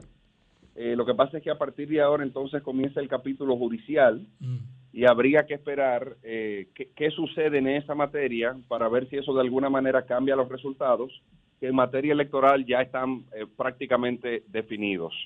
En el día de ayer se dio una, bueno, se dio a conocer la decisión de un juez de la Suprema Corte de Justicia Sí. que ordenó en el estado de Pensilvania que se hiciera una separación de los votos este, emitidos o de los votos que fueron ejercidos de manera anticipada y que fueron y que han sido y que han ido estado llegando por vía de correo que fueran esos votos separados los que llegaron después del día de las elecciones de todos los demás para que esos puedan ser eh, observados y escrutados de manera más minuciosa. Ya esa decisión, a pesar de que es una decisión de, la, de un juez de la Suprema Corte de Justicia, en rueda de prensa ayer, el secretario de Interior y, los comisionados electorales del estado de Pensilvania anunciaron que de manera preventiva ya esa decisión se había tomado, precisamente porque esperaban que esta fuera una elección contenciosa.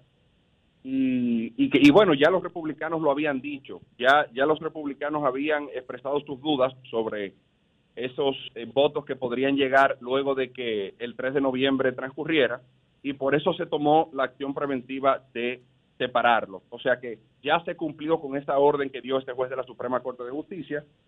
La campaña de Trump y el Partido Republicano han anunciado que continuarán en otros estados con acciones similares.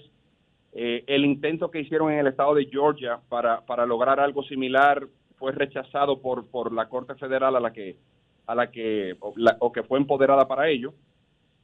Y nada, hay que continuar esperando a ver este camino judicial este, eh, hacia dónde nos llevará. Ricardo, y sobre eso, ya que mencionaste también el estado de Georgia, para que nos refresque la memoria, en el año 2000 se esperaron más de 30 días antes de saber quién fue el presidente. ¿Tú vislumbras que ahora en 2020 tengamos que esperar tanto tiempo? Em, bueno, re- recuerda una cosa, en Estados Unidos se proclama oficialmente el ganador, bueno, y ni siquiera es oficialmente, a nivel estatal se proclama oficialmente el ganador el 14 de diciembre. Todavía falta más de un mes para eso. Y presidente y vicepresidente son proclamados oficialmente eh, por, el, por una sesión conjunta del Congreso a nivel federal el 6 de enero.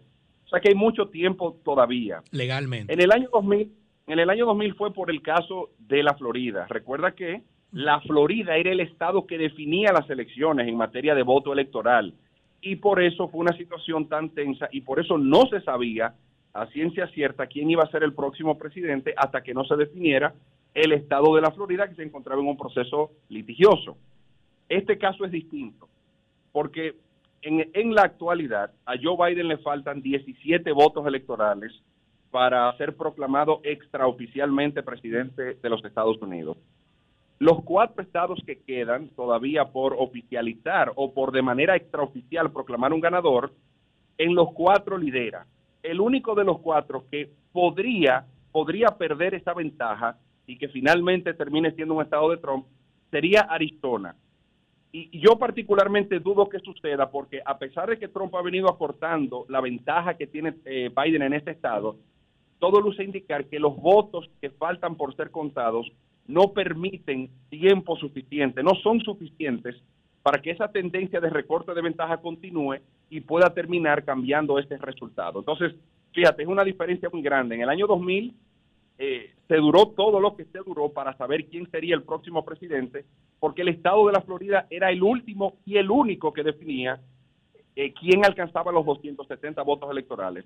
En este caso no es así. En este caso, si Biden termina ganando los cuatro estados que lidera en la actualidad, tendría 306 votos electorales. O sea, sobrado en términos de los 270 que son necesarios para ser presidente. O sea, son casos muy diferentes. Ricardo, eh, un saludo, hermano. Ernesto Jiménez de este lado. Me gustaría Ernesto, ¿cómo estás? saber, gracias a Dios todo marcha y feliz de escuchar que acá en el sol de los sábados. Me gustaría Gracias. saber eh, tu opinión en torno a la posibilidad, hablando uno por supuesto de los Estados Unidos de América, a la posibilidad real de un fraude electoral. En el día de ayer yo veía un debate interesantísimo entre Enrique Fonseca, politólogo español y dirige un, canu- un canal eh, de YouTube que tiene millones de seguidores que se llama Visual Politics, al cual le doy bastante seguimiento, y él estaba debatiendo con Agustín Laje, conocido en República Dominicana, estuvo acá en el Sol de los Amigo de sábados, acá. Y así es, también eh, doctor en ciencias políticas, y Agustín Laje eh, tomaba como válida la posibilidad de un fraude electoral. Evidentemente, él es pro-Trump, eso es conocido para los que seguimos Mm. estos, a estos eh, opinadores, estos estudiosos de la política, y Fonseca es más de orden liberal, más cercano a los demócratas. Entonces Fonseca decía que era un pensamiento ridículo, tan solo concebir que en estas elecciones hubo fraude, y Laje decía que sí, que es posible y que él cree que hubo fraude. ¿Cuál es tu, tu opinión? ¿Crees que en Estados Unidos de América, en estas elecciones en particular, habrían elementos para pensar que son elecciones fraudulentas? Mira, lo que se sabe hasta este momento, hasta este momento, de manera oficial, de manera oficial, incluso la propia campaña de Donald Trump, que ha sido este, la que ha empezado a judicializar eh, estos, estos cuatro estados, judicializar la situación en estos cuatro estados para, para ver si de esa manera cambia lo que aparentará ser el, el resultado electoral. Ellos mismos en las acciones judiciales que han presentado no han presentado un solo, una sola prueba de fraude. De lo que hablan es de un sistema de votación, específicamente la parte que tiene que ver con votación por correo, que se presta, que se podría prestar a un fraude porque lo consideran vulnerable. Fíjense, caso específico, Pensilvania. ¿Qué fue lo que argumentó específicamente la campaña de Trump para que el juez Alito le diera ganancia de causa y dijera, está bien, vamos a separar las boletas que lleguen por correo luego del 3 de noviembre? Estos decían, mire, esto es un sistema intrínsecamente vulnerable donde no hay forma efectiva de confirmar la identidad de quien está votando y por ende habría que implementar algún mecanismo adicional no contemplado para que depuremos de manera rigurosa, eh, que, óyeme, que cada boleto se corresponde real efectivamente con un ciudadano del estado de Pensilvania. Perfecto, la Suprema lo aceptó. Pero lo mismo pasó en Georgia.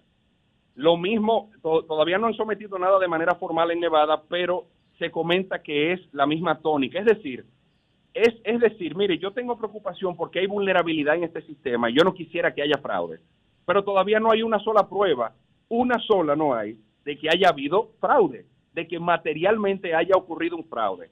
En principio circulaban unas versiones de que en un conteo eh, 138 mil votos fueron a Biden y cero fueron a Trump. Eso es matemáticamente imposible. Claro que es matemáticamente imposible.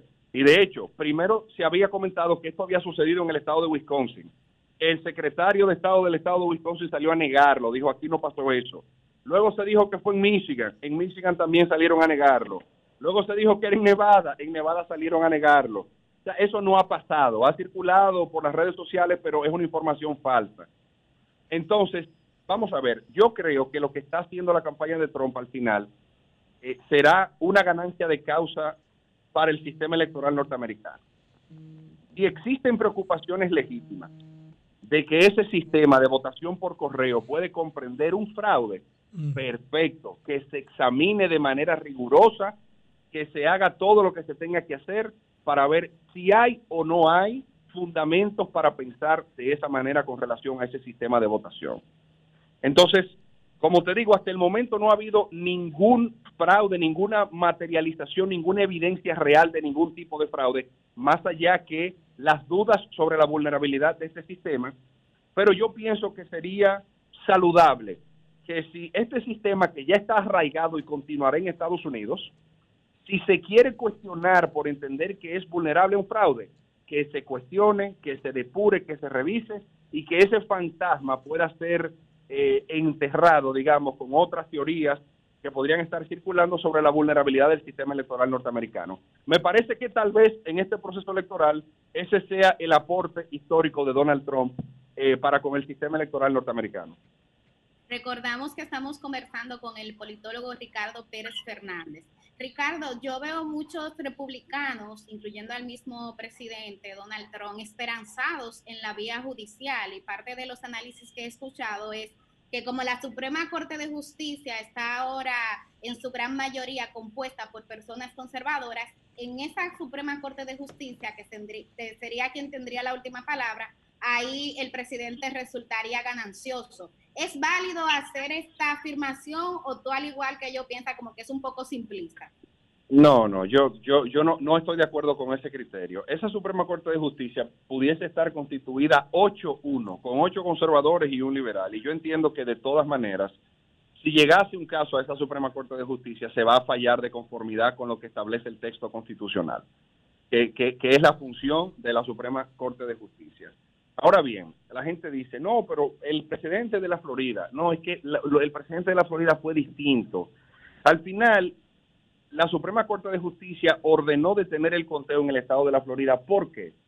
Porque la propia Suprema Corte de Justicia decía, no hay manera no subjetiva de atribuir los votos a una candidatura a otra y por ende nosotros no podemos, no podemos, eh, digamos, recomendar una forma en la que se pueda hacer este escrutinio sin que el elemento de la subjetividad juegue un papel. Y por eso la Suprema Corte de Justicia le dice al Estado de la Florida, tienes que valerte por tus propios mecanismos, detén el reconteo, porque en un reconteo la subjetividad es lo que va a dominar a quien se le termina atribuyendo los votos.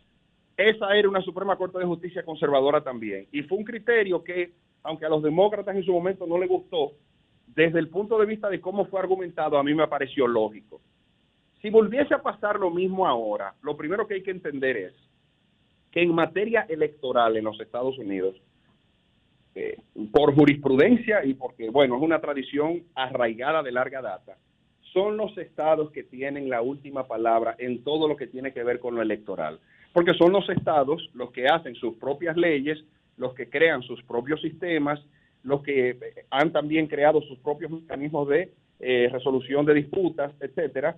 Y por lo general, cuando se presentan casos de esta naturaleza, la Suprema Corte de Justicia los remite a la Corte Suprema de los Estados, por entender que es un asunto que compete a cada Estado resolver en materia electoral. Si de todas maneras llegase el caso a la Suprema Corte de Justicia y la Suprema Corte de Justicia decidiera conocerlo, porque ojo, recuerde que la Suprema Corte de Justicia no tiene que conocer todos los casos que le llegan, puede decidir qué conoce y qué no conoce. En el caso de que conociera el, no sé cuál sería, porque estamos hablando de cuatro estados, no sé, no sé cómo sería, pero yo confío en que en esa Suprema Corte de Justicia se impondrá un criterio jurídico y no tendrá nada que ver con temas políticos. Ya esta Suprema Corte de Justicia, que es mayoritariamente conservadora, ha fallado en contra de lo que son preceptos conservadores. Lo ha hecho en tres ocasiones. Entonces, ¿por qué pensar que en materia electoral, porque son conservadores y los puso el Partido Republicano, se van a prestar, digamos, a, a- a tomar una decisión que se cargue el sistema electoral norteamericano y genere una crisis en la democracia. O sea, que los jueces Yo de no- Trump van a fallar a favor yo de no lo veo así. Porque son jueces de Trump, ¿no? Son jueces No, de no. Estados Unidos, no de Ah, Trump. pero entonces bananera. a- allá los jueces también son de que van a fallar en- de que en contra de la ley, en contra de los procesos por un presidente. Wow. Yo no, yo, yo no creo que, que ningún juez de la Suprema Corte de Justicia de los Estados Unidos vaya a jugar ese juego tan peligroso. Nunca, imposible. Lo que manda la Constitución.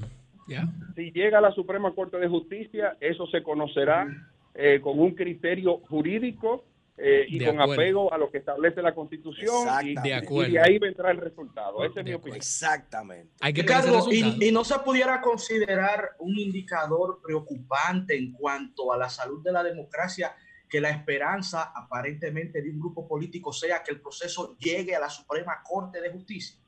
O Claro que sí. sencillamente esto puede considerarse dentro de los cánones normales del desempeño constitucional estadounidense. No, no son, no entra dentro de los cánones normales, porque si fuera así, para que, para que fuese esto normal, tendríamos que tener una elección judicializada con más frecuencia eh, que los tiempos en los que no las tenemos, y este no es el caso. Brillante. Ha habido una sola elección a nivel nacional que se ha judicializado y ha llegado a la Suprema Corte de Justicia, que fue la del año 2000. Por ende, no podemos hablar de que esto es normal. Ahora, ya esto es una pregunta de corte político y la respuesta tiene naturalmente que ser de corte político por igual. Si los republicanos están convencidos, pero convencidos, de que van a perder las elecciones, porque en cuatro, bueno, que ahora no sé si nada más le hicieron fraude en esos cuatro estados, según ellos, porque como el voto anticipado en esta ocasión se dio en los 50 estados por el tema del coronavirus, habría que ser consistente y coherente y yo pienso que cuestionar toda la elección, ¿verdad? Porque hasta en los estados donde ganó Donald Trump, yo pienso que se puede presumir que hubo algo de fraude. Un reconteo manual completo. voto- hubo voto por correo en todos los estados. Ahora bien, yo digo, si los republicanos están convencidos, pero convencidos genuinamente, de que este sistema eh, de alguna forma logró ser manipulado por el Partido Demócrata eh, para, para constituir este fraude y darle la victoria a Biden, bueno, presenten evidencia y lleven su caso a donde tengan que llevarlo, porque al final el que ganó en buena ley debe ser el que el que seguramente como presidente el 20 de enero en los Estados Unidos. Ahora bien, si ellos saben que perdieron las elecciones en buena lid y lo que están haciendo es torpedeando el sistema, tratando de judicializar una decisión que emana del voto popular norteamericano, simple y sencillamente porque se resisten a aceptar que perdieron, bueno, cuán patético será este capítulo en la historia política de los Estados Unidos. Lo bueno de esto es que se va a saber dentro de poco si se trata del segundo caso o si se trata del primer caso, porque al final, si hubo fraude, y hubo fraude, se supone que en todos los estados, imagino yo, porque como les he dicho, el sistema de votación anticipada se dio en todos los estados. Señores, no hay forma de hacer un fraude a nivel de 50 estados y que no haya nada de evidencia. Disculpe, Ricardo. haber algo de evidencia. El sistema se utilizó, No- no pero sé era diferente. Cada estado tenía un conteo diferente. Por Eh, ejemplo, decir, solo en Michigan, eso te iba a decir, 37 hay un sistema de verifican firmas. Escúchame, hay un sistema de votación que se llama Dominion. Ese sistema el que está instalado en los cuatro estados que se están disputando, precisamente para Un software se refiere, Pedro, que ha generado Este glitches ya. de Dominion, oigan Sí, esto, ¿eh? oigan esto, porque si se está hablando de pruebas hay que dar la información. Eso es cierto. Este sistema de Dominion en Michigan County, específicamente en Wayne, eh, estableció más de 7 mil votos en media hora que eran de Trump a favor de Biden. Lo corrigieron ya y de ahí en ese condado terminó a favor. Pero en ese mismo condado, de los votos que se habían revertido a otro candidato, perdió un candidato republicano y cuando se hizo el, el- el reconteo que se revisó el- lo que lo distribuyó el sistema, terminó ganando por más de 3 mil votos. ese mismo Una, una corrección, ese cambio Oigan fue eso, ¿eh? en otro condado de Michigan llamado Altrin, porque porque yo tengo familia ahí. Ahí hubo un cambio de 1.800 votos por un glitch en el software Un utilizado para el elecciones software, ajá, un que algoritmo. tumbó un representante. Guay, me lo echan para atrás. Googleenlo, googleen algoritmo. County, Michigan, y se van a asustar. Si eso no es prueba, yo no sé Pero lo que es prueba. Fíjense, pero fíjense ustedes, o sea, eso, eso es una buenísima noticia. Primero es que me parece que hay una confusión porque no es, no, no es un sistema de votación, es un sistema de escrutinio. Son, son, Correctamente. son, son dos Que cosas use diferentes. Excel, dicho sea de paso. Es un sistema de escrutinio, bien, pero, pero, pero fíjate, fíjate entonces. Sí, sí, fue sarcásticamente, Ricardo, de algoritmo. Fue- Exacto, un chiste. Mire, pero fíjense que sin necesidad de que llegara a la Suprema Corte de Justicia, los oficiales electorales en esos condados, a partir de lo que ustedes me están diciendo, detectaron el fallo y lo corrigieron. Disculpa, no lo detectaron No, los no lo oficiales. detectaron, no, no. Fueron por demandas internas del. Partido Republicano a la Suprema Corte de Michigan. Si no peleaban eso, perdían Eh, se quedaba así. 10 se minutos así, menos hasta ahora. Si eso no es prueba, yo no sé si tú conoces, eh, Ricardo, la situación de muertos votando. No me hagan caso. O sea, William googleen a Bradley, ver. Hay listados, 1902, y votó con un absent ballot, William Bradley. Literal. Gente con 120 años votando.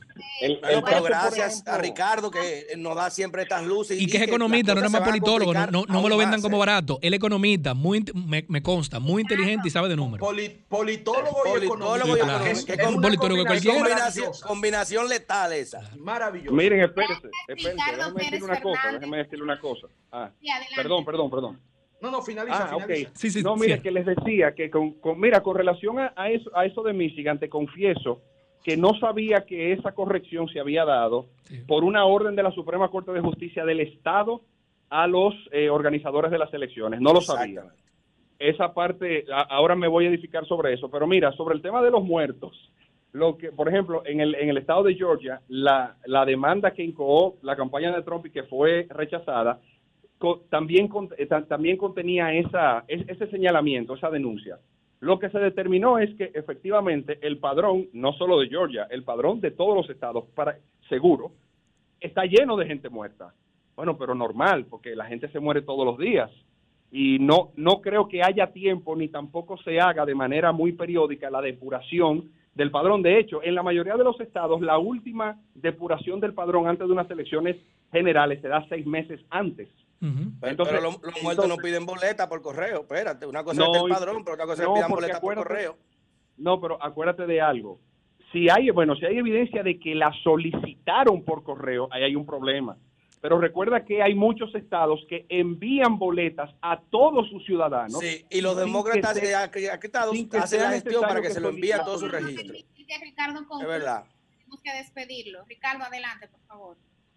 Ah, no, no, e- era, era esa puntualización que quería hacer, pero Excelente. reiterando, miren, yo, yo creo que tal vez al final el mayor aporte que hará Donald Trump a este proceso electoral va a ser exigir y lograr que se revise este sistema de votación para determinar si es vulnerable o no lo es. Y al final yo pienso que será la calidad del sistema electoral norteamericano que se verá fortalecida después de esa acción. O sea que adelante. Ojalá, Y, ojalá. y entonces veremos si a nivel judicial cambia lo que a nivel electoral pienso que ya fue decretado. Excelente. Muchas gracias a Muchas gracias, Ricardo.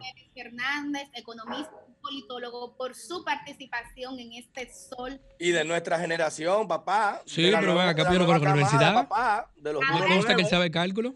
Toca la participación del público, así que Humberto, Mira, eh, Ni- ni lo tiren en el bumper, la llamada- me- me esto está lleno, que- esto está lleno, ni lo Rosario tiren en el Espinal- bumper. Rosario Espinal dio su análisis sobre elecciones, dijo que si no ganaba Trump, era posible que, eh, que ganara Biden. Pedro, pero ¿cómo así? Así no, no la maltrata ella, amigo del programa. No, de cariño, de cariño. Señores, vamos arriba, el pueblo, líneas llenas. Muy buenos días, adelante. ¿De dónde nos llama y su nombre? Buenos días, Rafael de la Cruz desde Jima, La Vega. Yo quiero hacer un aporte a la dirigencia de mi partido de la Liberación Dominicana. Cuando la base ve a Temo, ve a Monchi Fadul, ve a Lucía Medina, hablando en los medios a nombre del PLD, está mirando la opulencia, lo que se hicieron ricos. Entonces, una base que está hoy desempleada, pobre, que quedó pobre, cuando mira esos símbolos de la opulencia, lo que quiere es que renuncien. Lo que quiere es que renuncien y que pongan otros actores, que el partido elija otros actores para que los representen y hablen. Parece que se cayó. Bueno, está la llamada. Adelante, línea internacional. Ahí Nombre de dónde nos la llama. hablando, No, no se cayó. Aquí está Humberto. Buen día. ¿De dónde nos llama? Joaquín, Adelante. Joaquín Marmoleros. Es de, de Massachusetts. Adelante. Excelente. Eh, fíjense, eh, primeramente felicitar el brillante comentario de Millicent Uribe. excelente. Hecha. Eh, muy brillante la participación del politólogo Pérez Fernández. Eh, fíjense, el caso de, la, de las elecciones, desde mi punto de vista, de las elecciones en los Estados Unidos, que muchos eh, se, eh, se exaltaron de alegría cuando empezaron los resultados. Eh, en desconocimiento de que los votos por adelantados eran los que se contaban último.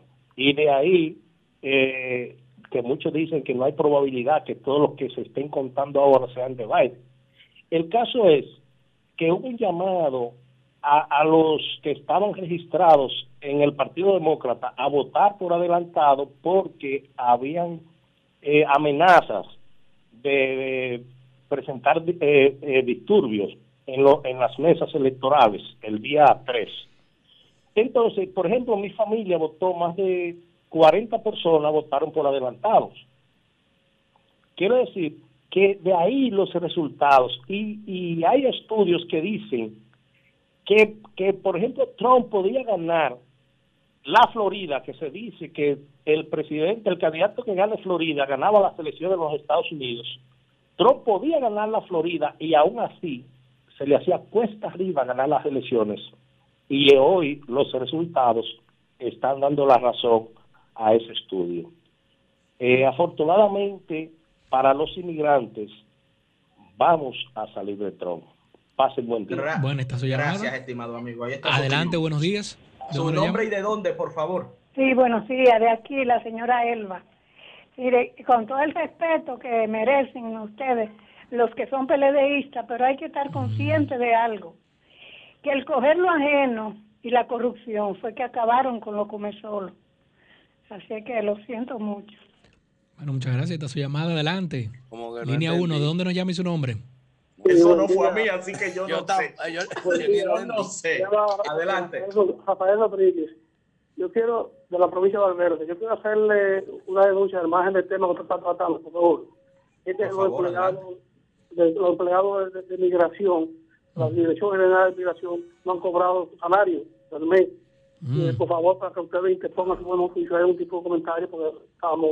En muchos lugares que están así. Ah, de- sí, hay varias, hay varias quejas. Wow, pero estamos eh. sábado 7, o sea, 7 de una semana completa. pila. Última llamadita. Última Guadalupe, llamada. Adelante, ¿dónde nos llama y su nombre? Edwin Medrano desde aquí, desde, desde el distrito. Pedro, un gran abrazo, Pedro Manuel. Un abrazo, mi hermano. Me río mucho, Pedro, cuando escucho la, a las voces de- del partido que está gobernando diciendo que una junta independiente, cuando hay tres miembros directamente de la FUFU, dos del PRM y uno, entre comillas, de la sociedad, de la sociedad El civil. pueblo hablando. Otra cosita, gracias. No, no Eh, entendí ya- tampoco. Yo no entendí, yo estoy entendí, bruto. no. hoy. Adelante, adelante, diga su segundo tema.